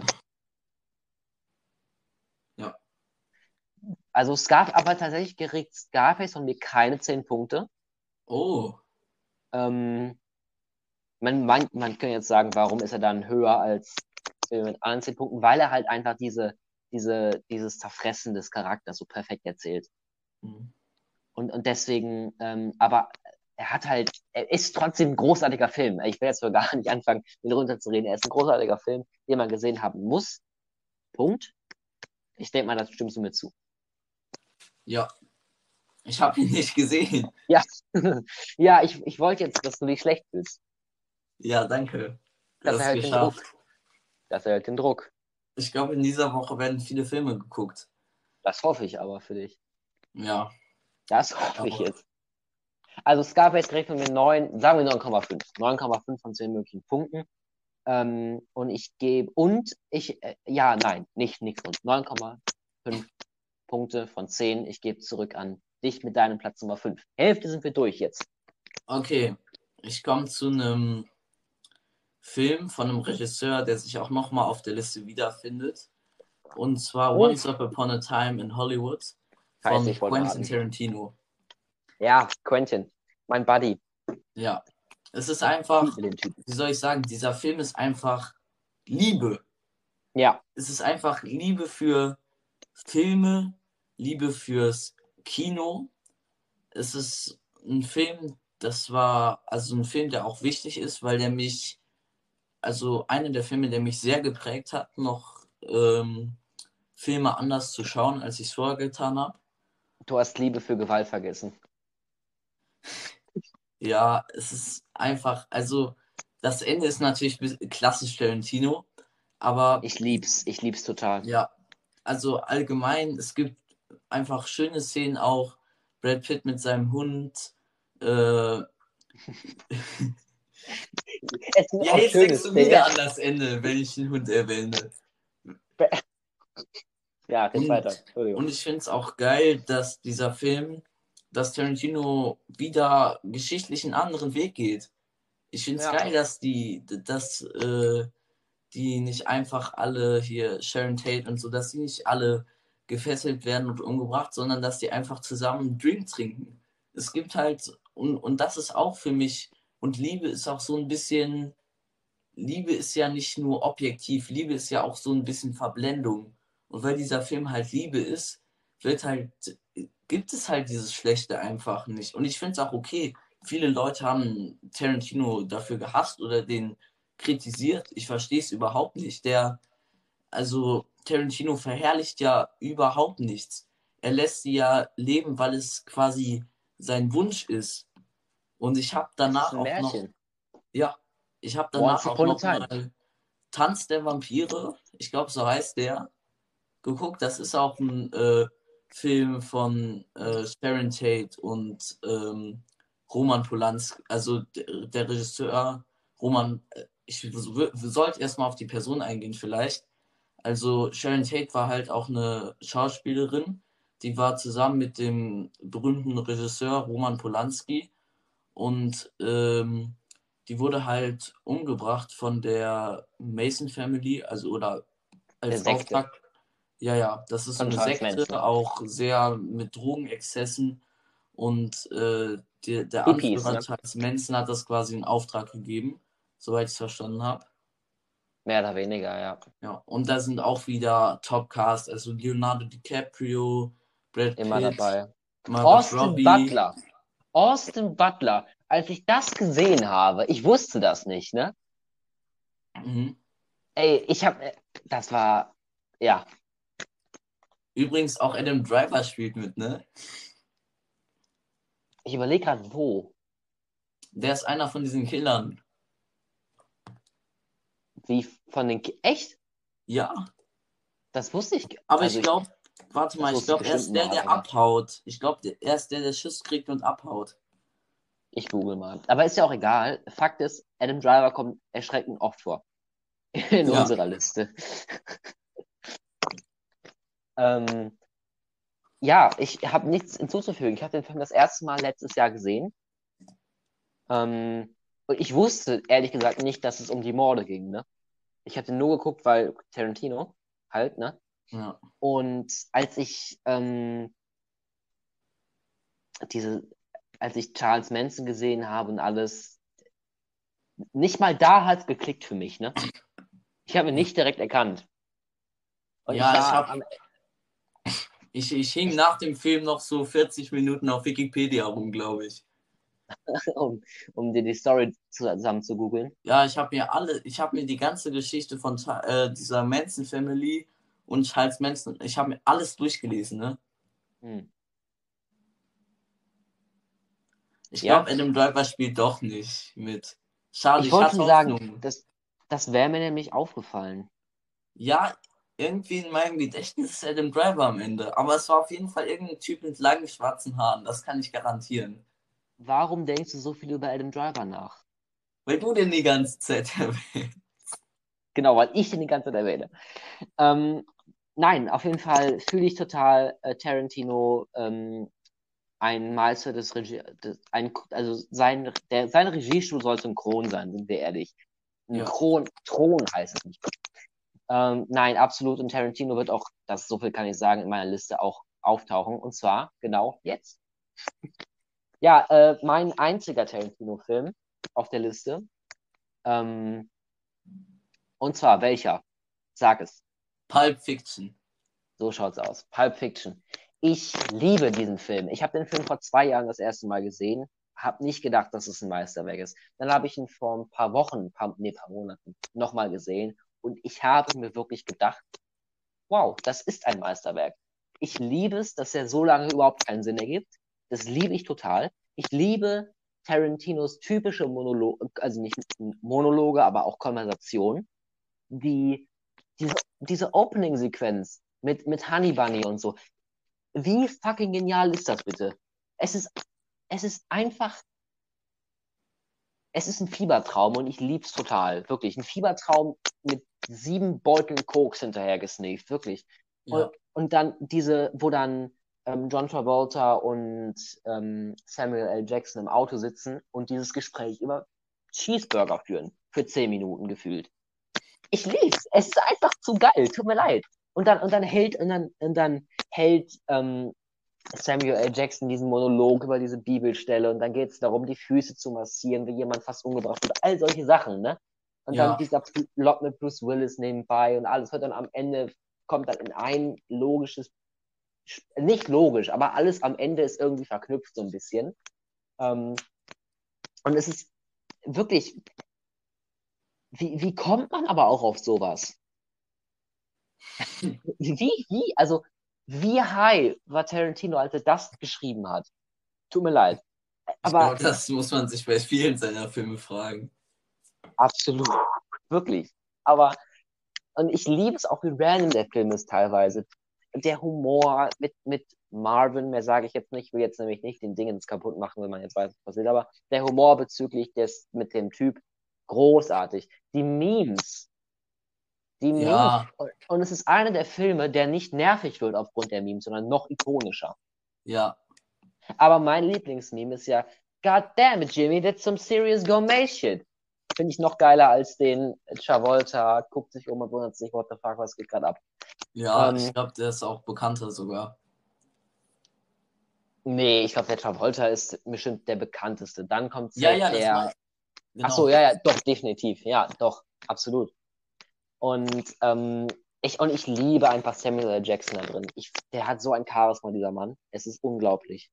Und auch Tarantino. Das Geilste an dem Film ist, wo Tarantino sein Cameo hat und die drei dann so in dieser Konstellation da sind. Du weißt, was ich meine, ne? Ja, hat er ja auch in ich, mehreren Filmen. Ich fand es auch in ja, Django ja. geil. Ja, es ist überall geil. Oder, oder auch in hier Reservoir Dogs, ne? War der, meine ich, auch, ne? In der Opening-Sequenz. Doch, der weiß, weiß ich nicht, den habe ich nicht gesehen. Schande. Ja, ähm, Mann. Ich habe sogar, hab sogar dieses Bild, wo Juma Thurman mit der Zigarette auf dem Bett liegt, ne? Ja, ja, das kenne ich. Da ist da drüber so eine Pulp Fiction Schrift noch so. Genau, das habe ich als ja, Wallpaper auf meinem Tablet. Weil ich den so geil fand. Ganz. Also Pulp Fiction, Fiebertraum, ergibt kaum einen Sinn. Egal, einfach gucken. ich überlege, hat der Film irgendwelche tieferen Sinn? Eigentlich auch nicht. Ja. Ich muss, Aber... ich muss dazu sagen, ähm, ich habe den Film, ich, also ein Grund, wieso dieser Film nicht auf meiner Liste ist. Ich bin ein riesen Tarantino-Fan, also deutlich größer als du. Es ist mein Lieblingsregisseur. Und ich habe den halt, glaube ich, auch nicht unter den optimalen Bedingungen gesehen. Ich war halt auf, ich ja. habe halt bei Freunden übernachtet um vier Uhr nachts oder so. Die anderen waren irgendwie müde und haben geschlafen. Ich dachte so, ja, ich, äh, ich bin auch nicht müde, lass mal Pulp Fiction fetzen. Das sind die Bedingungen, unter denen ich den Film gesehen habe. Und ich fand ihn trotzdem geil. Und ich glaube, und wenn ich ihn jetzt nochmal gucke mit ein bisschen Abstand, werde ich ihn auch super feiern und dann wird er wahrscheinlich auch einen Platz in meiner Liste finden. Ja, bin ich mir sicher. Also, man muss sich halt einfach drauf einlassen, ne? Und der, der Titel Pulp Fiction, Schund, Schund, Fiktion, sagt es perfekt aus. Ja. Wirklich perfekt. Und ich lieb's. Ich lieb's einfach. Ich lieb's. Ja. Das Einzige, was an dem Film schlecht ist, ist, dass der Film vertrieben wurde von Harvey fucking Weinstein. Das ist das hm. Einzige. Aber Ey, da gibt's viele Filme. Ja, da gibt's zu viele Filme. Das ist ja, der so Ringe doch auch. Ja, alles. Wirklich Aber gibt es diese Story, dass irgendwie Peter Jackson hat so ein Org irgendwie nach Harvey Weinstein designt oder so, weil er ihn auch nicht mochte? Also Harvey Weinstein war auch, glaube ich, unabhängig von diesen ganzen Sachen, weil der war, soll der auch ein riesen Arschloch gewesen sein. Da wäre Filme wohl, natürlich war der ein Arschloch. Ich weiß nur, dass äh, Tarantino, und das habe ich neulich auch immer wieder gesagt, was ich an Tarantino liebe, ist, dass er zu eingestanden ist, dass alle wussten, was Weinstein macht und das nicht irgendwie so von wegen, nein, bla bla. Er hat es eingestanden, wir wussten es alle, das fand ich sehr ehrlich von ihm. Aber was ich noch korrekter fand, als Tarantino da wirklich von Wind bekommen hat, ne, hat er äh, Weinstein nicht mehr ans Set seiner Filme gelassen, weil er ja äh, Uma Thurman, ich weiß nicht, ob er sie vergewaltigt hat, aber er hat sie definitiv mindestens sexuell belästigt. Ähm, ja. Und Quentin hat ihn nicht mehr ans Set gelassen. Ne? Das fand, also, ich meine, das ist selbstverständlich, aber trotzdem, ne? Also da hat sich dann äh, doch gesagt, so bis hier und nicht weiter. Ne? Man muss halt sehen, also es ist immer leicht von außen zu kritisieren. Für, ich, ich denke mir dann immer so, Leute kritisieren dann, die arbeiten irgendwie so, so, so ihren Job, wo irgendwie alles ein bisschen einfacher ist oder, oder also wo die, sag ich mal, ein sicheres System haben. Ich sage nicht, dass deren Leben jetzt einfach ist oder so, aber so ein kreativer Schaffender, äh, ja, wie ein Regisseur oder Tarantino, die sind ja auch auf diese Gelder angewiesen. Also die brauchen das Absolut. ja, damit die selber wieder Geld verdienen können. Das heißt, ich finde, wenn man solche Leute kritisiert, also für sowas, man darf auch nicht ver vergessen, was für ein Abhängigkeitsverhältnis das ist. Ja. Und man, und man sieht es ja auch mit den Schauspielern, die, die Weinstein, die jungen Schauspielerin, die er in sexuelle Beziehungen äh, mit Druck reinführen wollte, die das nicht gemacht haben, wo er dann deren Karriere zerstört hat. Ne? Ja. Also der hat das ja gemacht. Also und da ähm, kann man über Moral lange diskutieren und jemand hätte was sagen müssen. Aber ähm, du bist, ja, wie du schon sagtest, dieses Abhängigkeitsverhältnis ist da halt höher, behaupte ich jetzt mal. Oder zumindest sehr hoch, sagen wir es so. Und ähm, ja, aber wenigstens war, also ob es verteidigbar ist, keine Ahnung, will ich mich nicht so äußern, aber wenigstens war er ehrlich, Tarantino, am Ende. Wenigstens war er ehrlich. Ne? Ja. Ähm, gut, deine Nummer 4. Genau. Halt, warte, Pulp Fiction, 10% Punkte, ne? Perfekter Film. Entschuldigung. Ja, was ich noch äh, dazu sagen muss, ich glaube, der Film ist höher bei dir in der Liste und ich weiß, wie viel der dir bedeutet.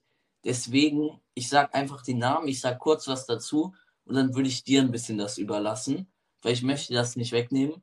Und zwar ist es Goodfellas von Martin Scorsese. Auch ein Gangsterfilm, der halt für mich ist es erstens besonders, dass man ähm, sieht, wie Henry Hill, also den Werdegang von Henry Hill so gut mhm. sieht und deswegen auch diese Figur irgendwie gut verstehen kann und auch eine Bindung zu der hat. Und es ist auch ein sehr kritischer Gangsterfilm. Also, also bei vielen von diesen Mafia- oder Gangsterfilmen stört mich so ein bisschen, die gehen nicht kritisch genug darauf ein. Aber das ist wirklich ein Film, wo ich sage, sorry, ähm, das ja wirklich auch zeigt, wie schlimm das eigentlich ist und dass, wenn du den Film gesehen hast, du nachher nicht Bock darauf hast, auch ein Gangster zu sein. Ich musste was gestehen, der Film ist gar nicht auf meiner Liste. Wirklich? Ich dachte. Äh, ich musste, die Sache ist, ich musste halt zwischen Scarface und dem entscheiden. Okay. Und Scarface hat mich einfach mehr geprägt, so ein bisschen. Aber Goodfellas ist trotzdem ein 9 von 10 Punkte Film. Ne? Ja. Verstehe mich nicht falsch. Der ist genial, der Film. Und von meinem Lieblingsregisseur gemacht, ähm, und ich, du hast absolut recht, der Film ist aber, hat fast eine Parallele zu Scarface in dem Sinne, dass er halt diesen Werdegang beschreibt, ne? Ja. Von, wie heißt der, Henry, nee, wie, Henry heißt er, ne? Henry Hill. Henry Hill, ja. Ja, genau. Äh, und auch Cineast, also cinematorisch, sagt man das? Ja, ne? Ähm, einfach Wahnsinnsfilm. Wie ist nochmal ist nochmal dieser eine durchgedrehte, das will ich gerade Joe Pesci. Nicht. Joe Pesci. Ja, mit weißt dem Kellner. Du, weißt du, wen der gespielt hat? Nee. Den Einbrecher in Kevin allein zu Hause. Und welchen ähm, von den beiden? Nicht, nicht Marv, den anderen, den Schlauen, den Kleinen. Ah, die sind mit der Glatze? Genau. Ja. Genau. Und das Geile ist, das habe ich vor ein paar Tagen erst so kurz nach Weihnachten erfahren, dass zwei Sachen. A, wollte während der Dreharbeiten Joe Pesci, dass Macaulay Culkin, also Kevin, Angst vor ihm hat. Und B, diese, weißt du, was ihm am schwierigsten, also was ihm am schwersten, was am schwersten für ihn war während des Drehs? Nein, klär mich auf. Nicht die ganze Zeit Fuck, Bitch und solche Sachen zu sagen. Die Outtakes sind hilarious, wirklich. Ich sag das andauernd, weil das ja gewohnt ist. Boah, ich hätte so ne? gern mal so einen Cut irgendwie. Vielleicht gibt's das oder so. Von Kevin allein zu Hause einfach so unzensiert, wo er die ganze Zeit so. solche Sachen sagt. Ja, wirklich. Weil, weil, bei, weil bei Scorsese ist das ja gewohnt. Ja, yeah. Ne? Bei Scorsese, und er hat ja viel mit denen gearbeitet, soweit ich weiß, ähm, ist das gewohnt. Und das gehört da einfach dazu. Joe Pesci ist halt so ein Bösewicht, ne? Und by the way, Joe Pesci hat den Bösewicht in Michaels Film Moonwalker auch gespielt, aus irgendeinem Grund. Keiner weiß warum. Mhm. Ähm, also, aber ja, Goodfellas ähm, sehe ich absolut. Äh, aber Goodfellas musste halt weichen, weil ich mich ich hätte entweder den Film nehmen können oder ich hätte Scarface und den Film, der jetzt gleich kommt, rausstreichen müssen. Und von beiden konnte ich mich nicht trennen. Okay. Ja. Wie viele Punkte gibst du Goodfellas? Ich gebe dem eine 9. Ich habe ich hab schon vorher 10 gegeben, aber du hast das ja auch ein bisschen so gemacht. Manchmal hm. setzt man den Film vielleicht doch irgendwie davor. Vielleicht einfach, weil es so ein bisschen die Bedeutung, nicht weil man den ja. Film so viel besser findet oder so. Absolut. Das ist ja ein persönliches Ranking, ne? Ja. Und wie gesagt, objektiv ist ja gar nichts. Dann kommen wir zu deiner vier, oder? Ja. Und die vier hat was mit der Zahl zu tun. Also äh, logisch, weil es die vier. Richtig, ja. Ein Film von David Fincher ähm, mit einem Cast, der sich definitiv sehen lassen kann. Ja. Also, ja. wen haben wir denn alles in Seven? Wir haben Brad Pitt, wir haben ähm, Ma Ma wie, doch Morgan Furman ist, ne? Morgan Freeman, nicht Furman, ich bin blöd. Äh, Morgan, Morgan, Morgan. Ey, guck mal, ich, es ist, guck mal, der Tag war lang, ne? Tag war lang. Wir, nur für die Zuhörer gerade, ne? Wir haben gerade 20 vor 10. Demnach ja. darf ich jetzt Scheiße labern. Äh, Morgan Furman. Freeman, nicht fick mich hier. Soll ich mal für dich sagen? ja, bitte. Sag du es. Morgan Freeman. Morgan Freeman. Ich danke dir. Ähm, Kevin Spacey. Ja. Ein hervorragender Schauspieler, der natürlich auch, sage ich mal, ein bisschen von seinem Thron gestoßen wurde. Aus ja, Gründen, also, wo er sich nicht so cool verhalten hat, also nicht so cool genommen hat. Aber ich finde immer, man muss auch so Künstler so ein bisschen von Werk trennen können. Ich finde, ja, das kann das ganz gut. Ich habe auch ähm, nicht komplett, aber ich habe so die erste Staffel House of Cards geguckt. Fand ich, ich auch super geil. Ich fand es auch super geil, tatsächlich. House of Cards war großartig. Na, und ja. Kevin Spacey ist großartig in dem Film. äh, in der Serie, Entschuldigung. Ja. Äh, und auch in diesem Film, aber in, in äh, Seven, der auf Deutsch ganz kreativ Sieben heißt. Also auf Englisch klingt das viel geiler.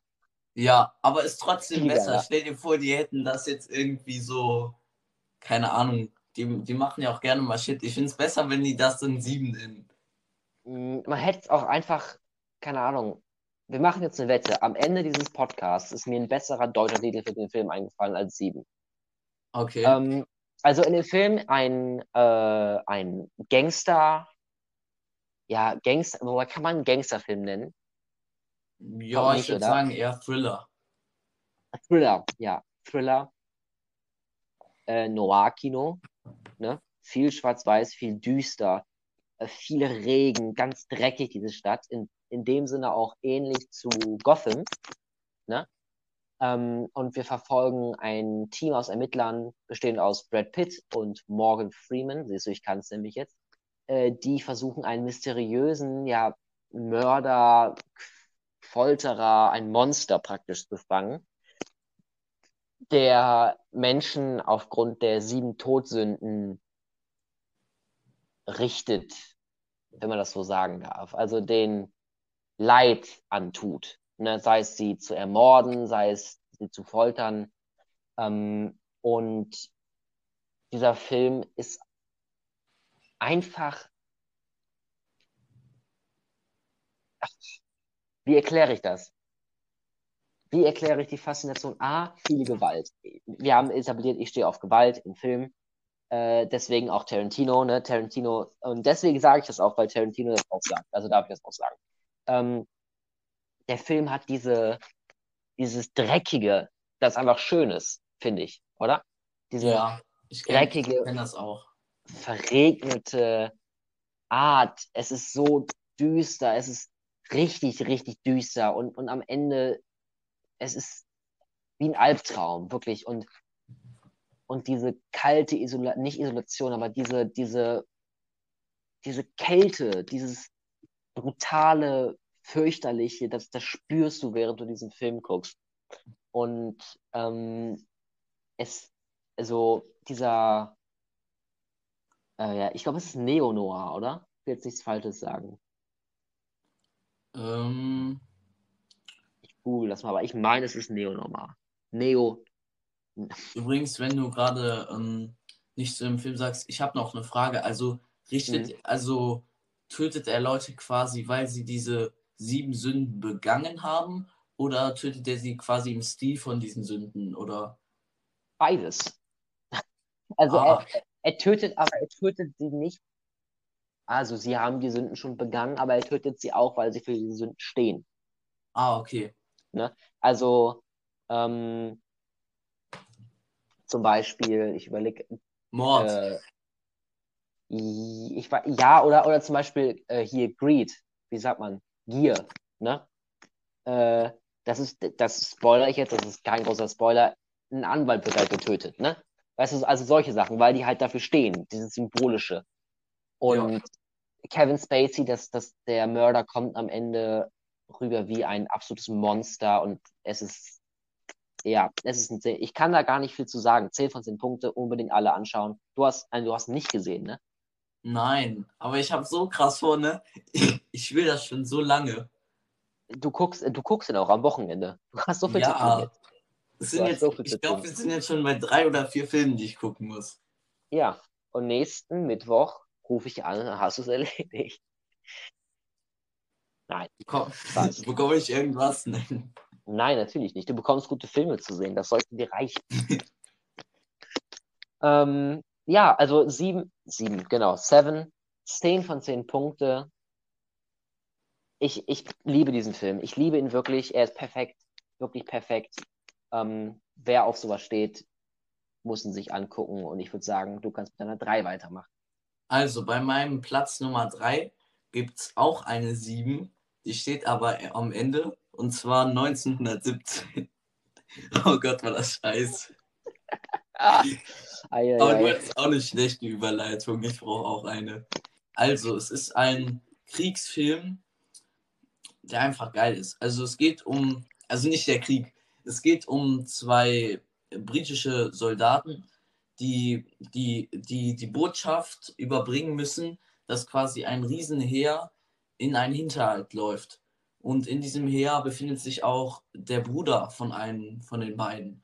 Und du siehst halt wirklich, du siehst teilweise wenig Krieg, ähm, du siehst sehr viel die Folgen vom Krieg. Also die gehen, die steigen über irgendwie diese Stacheldrahtzäune, durch diese Schussgräben, durch die zerstörte Landschaft, Leute, die teilweise noch verletzt sind, super schwer. Sie steigen über Leichen äh, durch komplett zerstörte Städte, finden da noch teilweise Leute, die irgendwie versuchen zu überleben.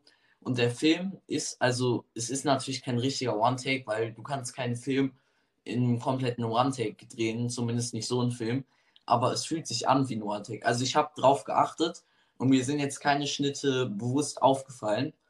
Und es ist, es ist einfach super beeindruckend, diese Folgen vom Krieg so mitzuerleben.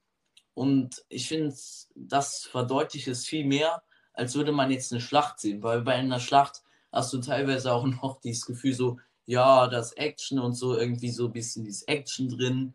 Aber das ist so düster, dass du einfach nicht den Krieg an sich siehst, sondern was er hinterlässt, als würde der Krieg so drüber rollen und du und du gehst quasi hinter ihm her.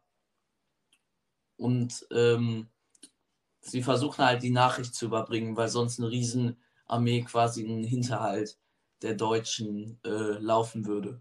Übrigens, wie oft auch der Titel sagt, es spielt im Ersten Weltkrieg, ähm, hatte ich jetzt vergessen zu sagen, aber sollte, denke ich, anhand des Titels auch offensichtlich sein in der Tat eine sehr, sehr schöne Formulierung. Wie viele Punkte würdest du dem Film geben?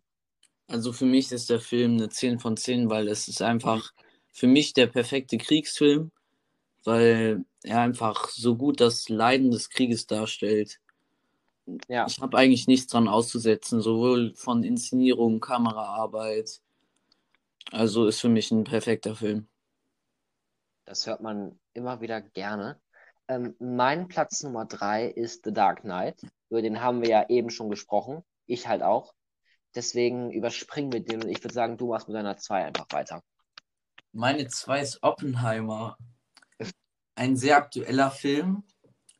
Ein Film, den ich glaube ich, also ich habe von allen Kritiken niemanden gehört, der den Film besser fand als ich. Ich bin wirklich ein Fanboy von dem Film. Ich muss sagen, ich war zweimal im Kino ich hatte zweimal ein unheimlich geiles Erlebnis, vor allem beim ersten Mal. Und das mhm. ist halt für mich ein perfekter Film. Ich finde, man kann einen Dokumentarfilm, also über die historische Korrektheit bin ich jetzt nicht so gut informiert. Also der Film ist relativ historisch korrekt, aber es gibt, glaube ich, teilweise so Nebencharaktere oder so, wo es natürlich so, die natürlich nicht komplett korrekt sind. Aber ich finde, für einen Dokumentarfilm ist es das Maximale rausgeholt an Kreativität. Ich finde, der Film ist so unfassbar geil inszeniert. Einfach diese, diese ganze Inszenierung, wenn sie diesen Test durchführen, das ist wirklich, also dein Herz klopft. Du siehst erst diese Explosion, dann kommt der Knall. Es ist auch so toll zu sehen, irgendwie, wie so ein Anfangsheld dann so, so einen Fall hat. Und mhm. was ich an dem Film am wichtigsten finde, ich finde, der Film urteilt nicht. Er zeigt uns einfach nur. Er lässt uns selber über die Person urteilen, die ja durchaus zwiespältig ist. Also wir sehen, er ist eigentlich auch ein, sage ich mal, ein Mensch, der auch, auch Liebe empfindet, der auch ähm, brennt für seine Arbeit, also für seine Arbeit, äh, für die Quantenphysik und aber es ist natürlich auch, wir sehen, zu was er bereit ist, wenn er den Apfel vergiftet. Und mhm. ich, ich liebe den Film einfach. Diese ganz, also, das ist ein Film, von dem brauche ich wirklich den Soundtrack. Der Sound bei diesem Film hat mich so, also diese ganzen Einblendungen am Anfang ist, also äh, teilweise hat man sich ja wirklich so, sogar erschrocken. Es war, es war einfach genial, ist das Wort, was ich für den Film habe. Es ist für mich der beste Film von Christopher Nolan. Ich habe nicht alle geguckt. Ich werde jetzt gucken, dass ich alle gucke. Aber ja. ich glaube nicht, dass sich meine Meinung ändern wird. Und ich finde auch, dass das Ende und die Message ist perfekt. Dieses, ähm, ähm, wo er mit Einstein spricht und dann sagt, ich glaube, wir, wir haben diese Kettenreaktion ausgelöst. Ich glaube, wir haben es getan. Und dann setzt ja. die Musik ein. Ich finde es perfekt. Wirklich. Und diese ja, Länge, über die viele reden, ich habe es beim ersten Mal überhaupt nicht gespürt. Ich habe es beim zweiten Mal ein bisschen gespürt, aber ich glaube nur, weil ich darauf geachtet habe, weil es alle gesagt haben. Ähm, also, wer meine Kritik gehört hat zu dem Film, wird wissen, dass meine einzige Kritik an dem Film die Längen waren. Ja, ich habe die ähm, gehört. Du, du hast sie gehört? Ja. Wie, aber wie fandest du sie? Also fandest du sie fair? Ja, ich fand die, ich fand die gut. Die war, die war ganz fair. Aber du hast halt das erwähnt. Es ging halt vielen so. Ich war auch die anderen, also ich war nicht allein im Kino beide Male. War ich, glaube ich, noch nie. Ähm, und ich war dieses ich mal, Jahr meine, mehrfach allein im Kino. meine, ja, mache ich auch, muss ich auch mal machen. Und meine, ähm, die, die Begleitungen, die ich hatte, ähm, also einmal auch mit mehreren Leuten noch, die haben mir halt auch das gesagt. Und das haben alle Leute gesagt. Aber es hat sich für mich halt subjektiv, ich habe es so ein bisschen wahrgenommen, aber es hat mich sowas von null gestört. Wirklich überhaupt nicht. Und ich finde den Film einfach perfekt. Auch diese, auch am Ende, wo sie in diesen ganzen Zimmern sitzen. Viele fanden das langweilig. Ich finde, es ist so genial inszeniert, wie, wie seine ganzen alten Freunde aussagen, diese Szenen, die in Schwarz-Weiß inszeniert sind. Und ich finde, der Film hat auch teilweise guten Humor. Also ich finde, der Film hat auch witzige Stellen und er hat auch super beeindruckende Bilder. Und der bleibt, finde ich, auch super respektvoll. Zum Beispiel, es wird auch nicht gezeigt jetzt, wie die Atombombe einschlägt oder so in äh, Nagasaki oder Hiroshima. Ich finde, der Film ist für mich eine perfekte Dokumentation, weil er ist, also es ist keine Dokumentation, ich sage Dokumentarfilm, weil er ist objektiv, hat die maximale Kreativität und hat einfach beeindruckende Bilder und man lernt noch was. Also es ist einfach perfekt und das ist für mich, also wenn, also wir machen ja nicht mit 11 von 10, aber wenn es 11 von 10 gäbe, wäre es ein 11 von 10 für mich. Das äh, finde ich sehr erwähnenswert. Also krass, weil ähm, ich habe den Film gesehen, ich war selbstverständlich auch begeistert und das Kinoerlebnis von dem Film ist einfach großartig. Ähm, die, diese Explosion hat mich komplett ähm, im Kino aus dem Stuhl weggeballert einfach. Ne? Also, also das war auch beim zweiten Mal. Ich habe richtig gespürt, diese Anspannung, du weißt, was passiert und du guckst, was die anderen reagieren werden. Das fand ich sehr cool. Ähm, und ähm, das war einfach sehr. Äh, hört man das? Was? Okay, gut, dann nicht. Äh, ja, also für die HörerInnen gerade, ich habe hier in meinem Zimmer gerade keine Tür, ähm, weil die kaputt ist. Und deswegen läuft gerade so ein paar Aktionen hinter mir und ich hoffe jetzt mal, man hört ihn nicht allzu doll. Man hat gerade kurz einmal was gehört, aber sonst war okay. Also. Gut, perfekt. Das beruhigt mich. Ähm, äh, ja, ich, ich fand's, ich fand den Film gut. Ähm, ich fand ihn wirklich gut. Das Einzige, was ich so ich fand ihn nicht herausragend von Nolans Film. Weißt du, es war nicht so, das ist sein bester Film, gefühlt. Ja. Ähm, aber ja, nee, definitiv. Also, ich meine, in, in so einer Liste zu, überrascht mich, ehrlich gesagt. Und würde ich auch nicht so hoch. Ich, es ist halt ein sehr guter Film, aber halt für mich. Ich habe kein... auf mein Herz gehört. Ja, das ist immer gut. Das ist immer gut. Äh, dann gehen wir jetzt zu meiner zwei, oder? Ja. Ähm, ich habe eben schon mal ein bisschen geteased, dass ich etwas geschummelt habe. Ich weiß was, oder? Ich, darf ich raten? Ja, bitte rate. Du hast eins und zwei zusammengenommen. Nee, fast. Ich habe auf Platz zwei zwei Filme. Ja, hey, das weiß ich doch. Okay. Hä? Aber ja, ich habe also ich habe Platz 1 selbstverständlich und ich habe auf Platz 2 zwei Filme. Ja, genau. Du hast. Ach so, gut. Eins ja, okay, egal. Egal. Ja, nein, ich habe das, ähm, weil ich, es ging nicht anders. Es ging nicht. Welche Filme glaubst du kommen? Also welcher, abgesehen von Nummer 1, den kennst du, glaubst du, kommt jetzt noch? Der oder Pate, kommt jetzt? Oder? Ja, und? Der Part 2. Nein. Oh, ich dachte es, ich dachte es, ich hätte es so gut gecallt, weil das, das hätte, das hätte aber, das hätte sogar besser.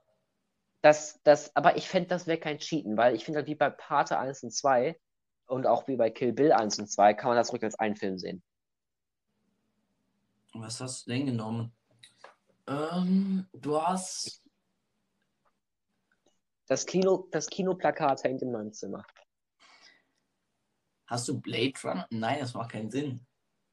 Das Imperium schlägt zurück. Ah. Okay. Interessant. Interessante Mischung. Ja, ich meine, die Filme passen überhaupt nicht zusammen. Überhaupt ja. nicht. Aber ähm, das Imperium schlägt zurück hat meine Liebe für Star Wars. Das ist meine Liebe für Science, also nicht für Science Fiction, Gottes Willen. Star Wars Fans für mich, Fans für mich jetzt umbringen. Aber meine Liebe für Star Wars und auch für Film kommt halt auch sehr von Star Wars. Oh, ich gehe, oh mein Gott. Um, ähm, kommt halt sehr von Star Wars. Und es ist einfach der beste Star Wars-Film. Es ist, äh, es ist Heldenreisen technisch, diese ganzen, äh, die Erzählung. Es ist, es ist kein komplexer Film. Es ist kein Film, der nie da gewesen ist, aber es ist einfach ein perfekter Film dafür, was er ist. Und ähm, er ist wie The Dark Knight der perfekte Film einer perfekten Trilogie und hat einfach für mich nicht, also ehrlich gesagt, das Imperium schlägt zurück, ist, war damals nicht mein Lieblings-Star Wars-Film und hat mich auch nicht zum Star Wars-Fan gemacht, aber es ist jetzt mein Lieblings-Star Wars-Film und ein Star Wars-Film musste einfach in dieser Liste drin sein, weil Star Wars so wichtig für mich ist einfach. Ich habe ihn auch geguckt, aber das ist wirklich schon ein paar Jahre her und ich glaube, bei mir wäre er mittlerweile auch mein Lieblings-Star Wars-Film. Ich erinnere mich aber noch, der war auch geil inszeniert. Das ist doch der auch ja. auf Hoff, ne, auf diesem Eisplaneten. Ja, ja, das ist geil, diese ganze Inszenierung. Ja, das ist, das ist Action, das ist alles. Das ist geil, das ist Inzest, alles, alles in diesem Film. Ähm, es äh, so, oh, so ein ikonischer Film. Luke, no, I am your father. So einfach absolut großartig, wirklich großartig. Und ich, ich könnte jetzt referieren über den Film, aber ich tue es nicht, weil ich kann nichts dem nicht gerechtfertigen. Deswegen sage ich 10 von 10 Punkte. Mr. Lukas, danke. Einfach danke. Ja, ich bedanke mich auch mal. Und den Film muss ich auf jeden Fall nochmal rewatchen. Einfach ein und, Meisterwerk auch. Ja, definitiv. Und dann auf Platz und der zweite Film auf Platz 2 ist Der Pate weil der Pate ein perfekter Film ist, wie, wie das Imperium schlägt zurück, aber perfekt, perfekt. Der ja. ist nicht nur dafür, was er sein will, perfekt, weil nach der Logik wäre ja auch, weiß ich nicht, ähm, John Wick. Ja, ein perfekter Film. Ähm, aber der, der ist einfach diese Geschichte in der Mafia. Es ist so, es ist so einladend, sich das alles anzugucken. Man will es alles sehen, man will es observieren. Nach den, wie lange geht der? Drei Stunden? Ja, oder? Länger, ich glaube dreieinhalb oder so. Dreieinhalb. Ich, ich guck mal eben bei Letterboxd. Ich erinnere mich. Der ich, geht aber. Ich erinnere ja. mich, der Pate war ein Film, wo ich die Längen gemerkt habe. Ich, ich habe ihn Beim ersten Mal gucken, ja. Ich habe ihn durchgezogen und ich fand ihn geil, aber da habe ich die Längen beim, als ich ihn geguckt habe, richtig gemerkt. Ich, äh, ja, das hatte ich auch. Also ich habe es beim ersten Mal gucken gemerkt. Mhm. Bei Letterbox steht nicht die Laufzeit, aus irgendeinem Grund. Ich kann nachgucken. Nee, ja, ja, mach das mal. Das rede ich ein bisschen darüber. Ähm, groß, einfach diese, du siehst halt, wie sie alle arbeiten untereinander, also wie das, dieses System funktioniert. Es, und es 2 Stunden 55. Okay, drei Stunden. Ja. Reicht ganz gut eigentlich mit.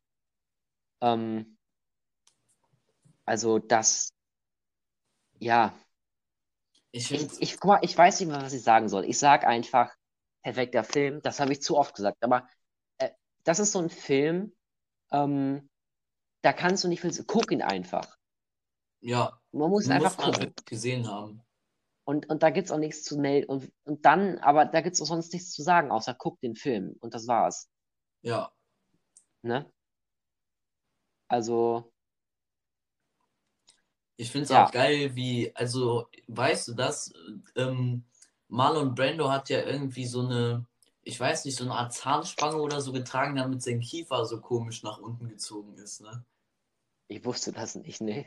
Das sieht, aber das sieht ein bisschen komisch aus, ne? Der hat so ein bisschen diesen Bulldog-Look. Ja, ja. Aber er sieht super aus, finde ich. Ja, ja. Er sieht wirklich super aus. Und also das gefällt, wäre. Mir gefällt auch diese Inszenierung in diesem Zimmer am Anfang. Ja, mit der Katze. Großartig. Ja. Großartig. Der Film ist eine Wucht. Der Film ist eine Wucht. Ah, jeder muss ihn gesehen haben. Elf von, elf von zehn Punkten. Perfekt. Und während du von deinem Platz 1 erzählst, schwärme ich von mir selber noch ein bisschen über der Pate. Oh, endlich. Endlich finde ich den ersten Platz. Meinem wirklich absoluten Lieblingsfilm. Und da kommt für mich wirklich gar nichts ran. Und zwar Inglourious Bastards von Quentin Tarantino. Das ist eigentlich der Film, der mich wirklich so komplett in diese Filme genießen, Filme als Kunst in Welt hinabgerissen hat. Es ist wirklich einfach, dieser Film ist für mich, ich kann jede Szene aus dem Film einfach beschreiben.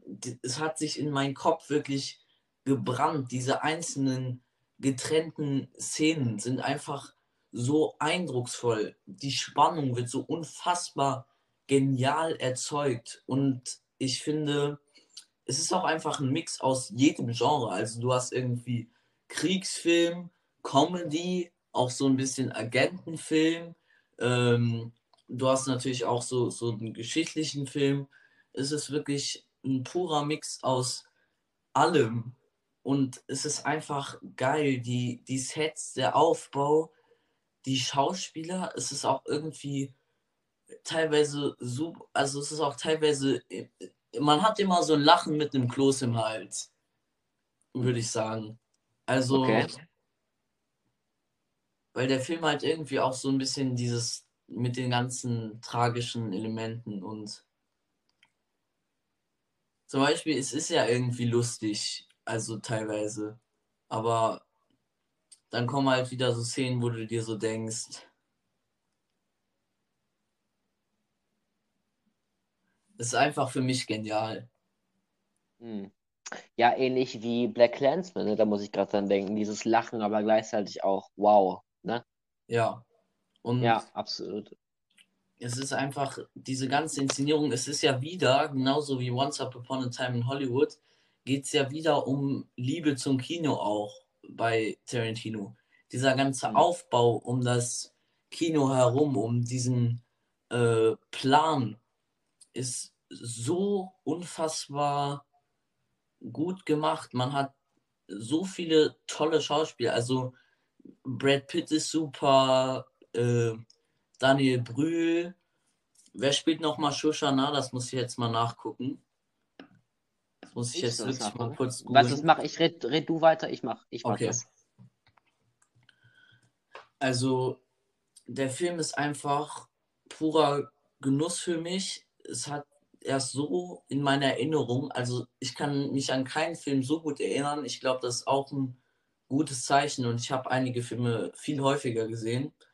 Und also der Scene-Stealer ist natürlich Christoph Waltz. Also diese Performance ist wirklich es ist auch irgend, er ist auch irgendwie lustig als Charakter, weil man verbindet ja mit Nazis so ein bisschen dieses ungebildete, so, so abwehrende gegen andere oder neue Sachen und wo sie dann vor ihm stehen, äh, sich als Italiener ausgeben und er dann fließend Italienisch spricht, ist auch einfach geil. Es ist super geil, wie sie am Ende einfach Sie ballern Hitler weg, Hitler liegt so tot am Boden. So ein Typ ballert mit dem Maschinengewehr so richtig drauf noch, dass er so richtig zerfleddert wird.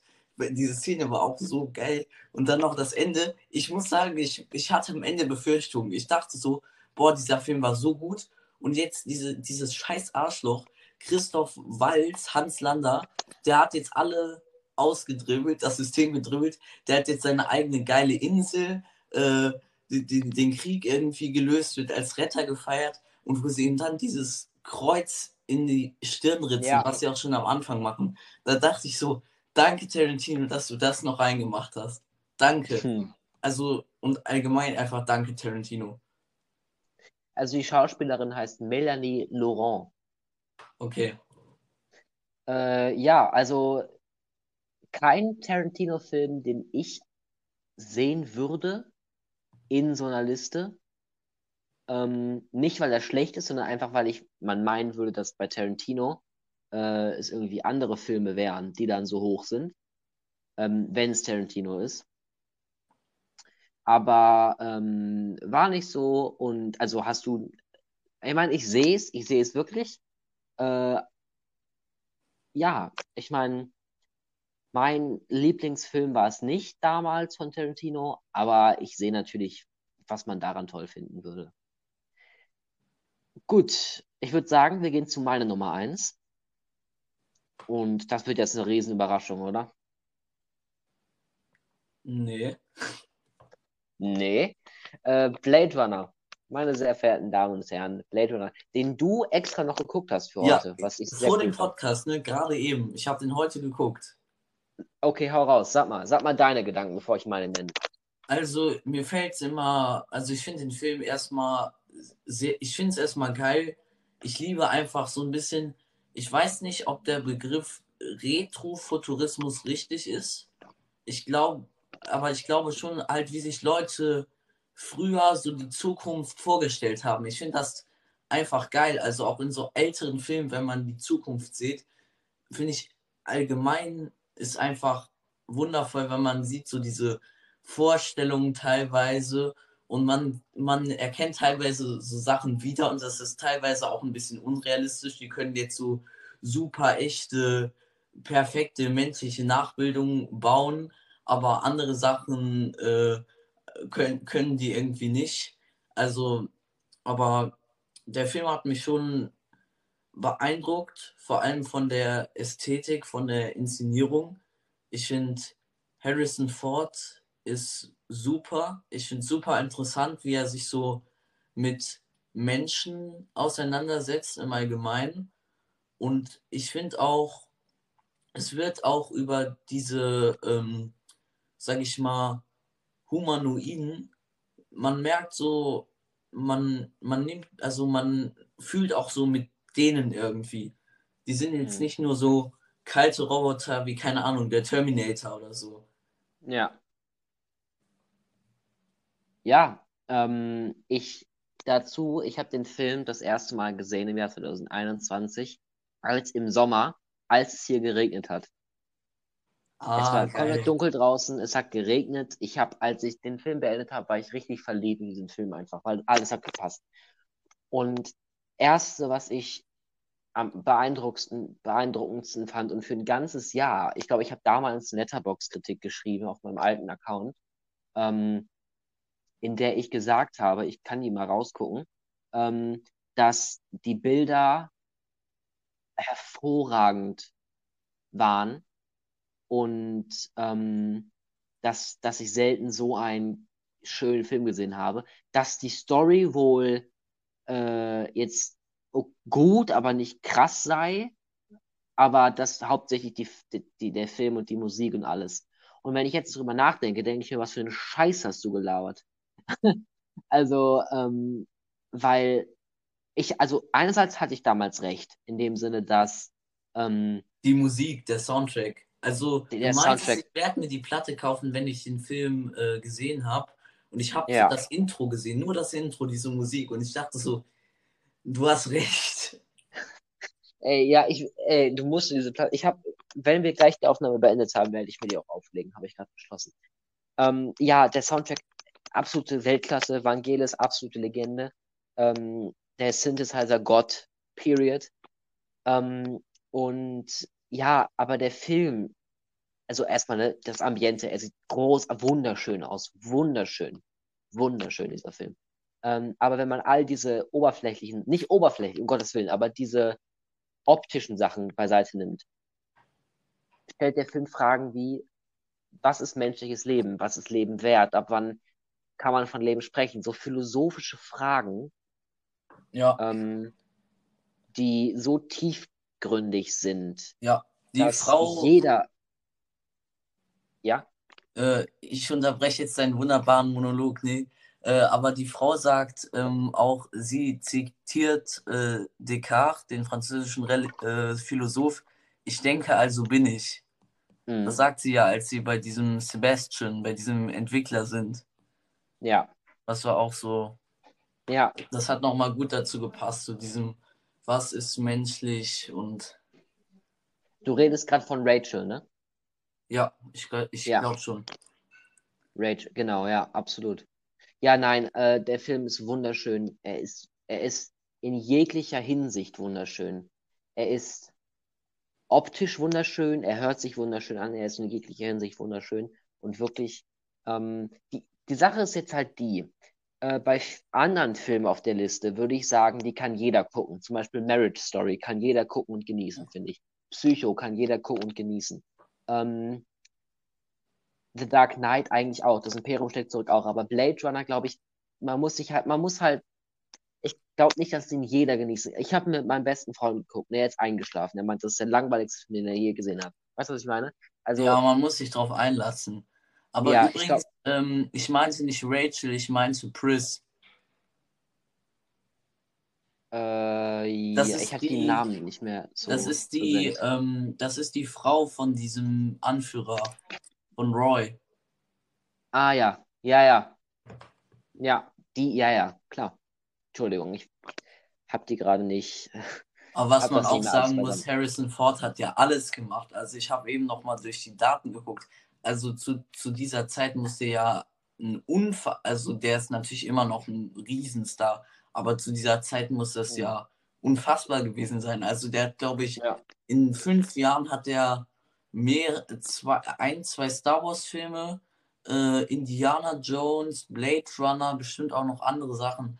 Also das ist auch wirklich beeindruckend, äh, in so vielen Filmen auch große Rollen zu spielen und dann noch so abzuliefern. Ja, absolut. Ja, gibt es noch irgendwas zu sagen? Guck die Filme. Boah, ich war gerade super abrupt mit dem Ende, sorry. Nee, aber ja, also Harrison Ford war bestimmt der größte Schauspieler, ein großer Star damals. Mhm. Ähm, ja, hast du noch irgendwas zu sagen? Ähm, Entschuldigung, ich habe gerade. Äh, hast du noch irgendwas zu sagen? Mm. Also jetzt muss ich. Laber mal irgendwas, ich überlege mir was. Okay, ähm, bevor gleich äh, mein Podcast-Kollege das Auto für diesen Podcast liefert, äh, mache ich oder das, das letzte Wort, fange ich schon mal an, ein paar Sachen runterzurattern. Ihr könnt ihn selbstverständlich folgen auf Instagram, wo auch immer. Alle Links, die er mir schickt, stehen nämlich in der Podcast-Beschreibung. Und ihr könnt euch auch bei ihm bedanken, weil er das heutige Thumbnail beigesteuert hat für die Folge. Ähm, Gern geschehen. Ja, Dankeschön. Und ähm, ja, ihr könnt euch jetzt wieder auf regelmäßigere Podcasts freuen. Die Motivation ist da. Äh, regelmäßiger heißt halt wohl nicht, dass jetzt wöchentlich kommen, das kann ich einfach nicht bewerkstelligen aktuell, aber einfach öfters. Und jetzt hoffe ich mal, dass mein Podcast-Kollege vorbereitet hat, was er sagen will. Ich gebe das letzte Wort an dich. Wir sehen uns von mir und du hast das letzte Wort.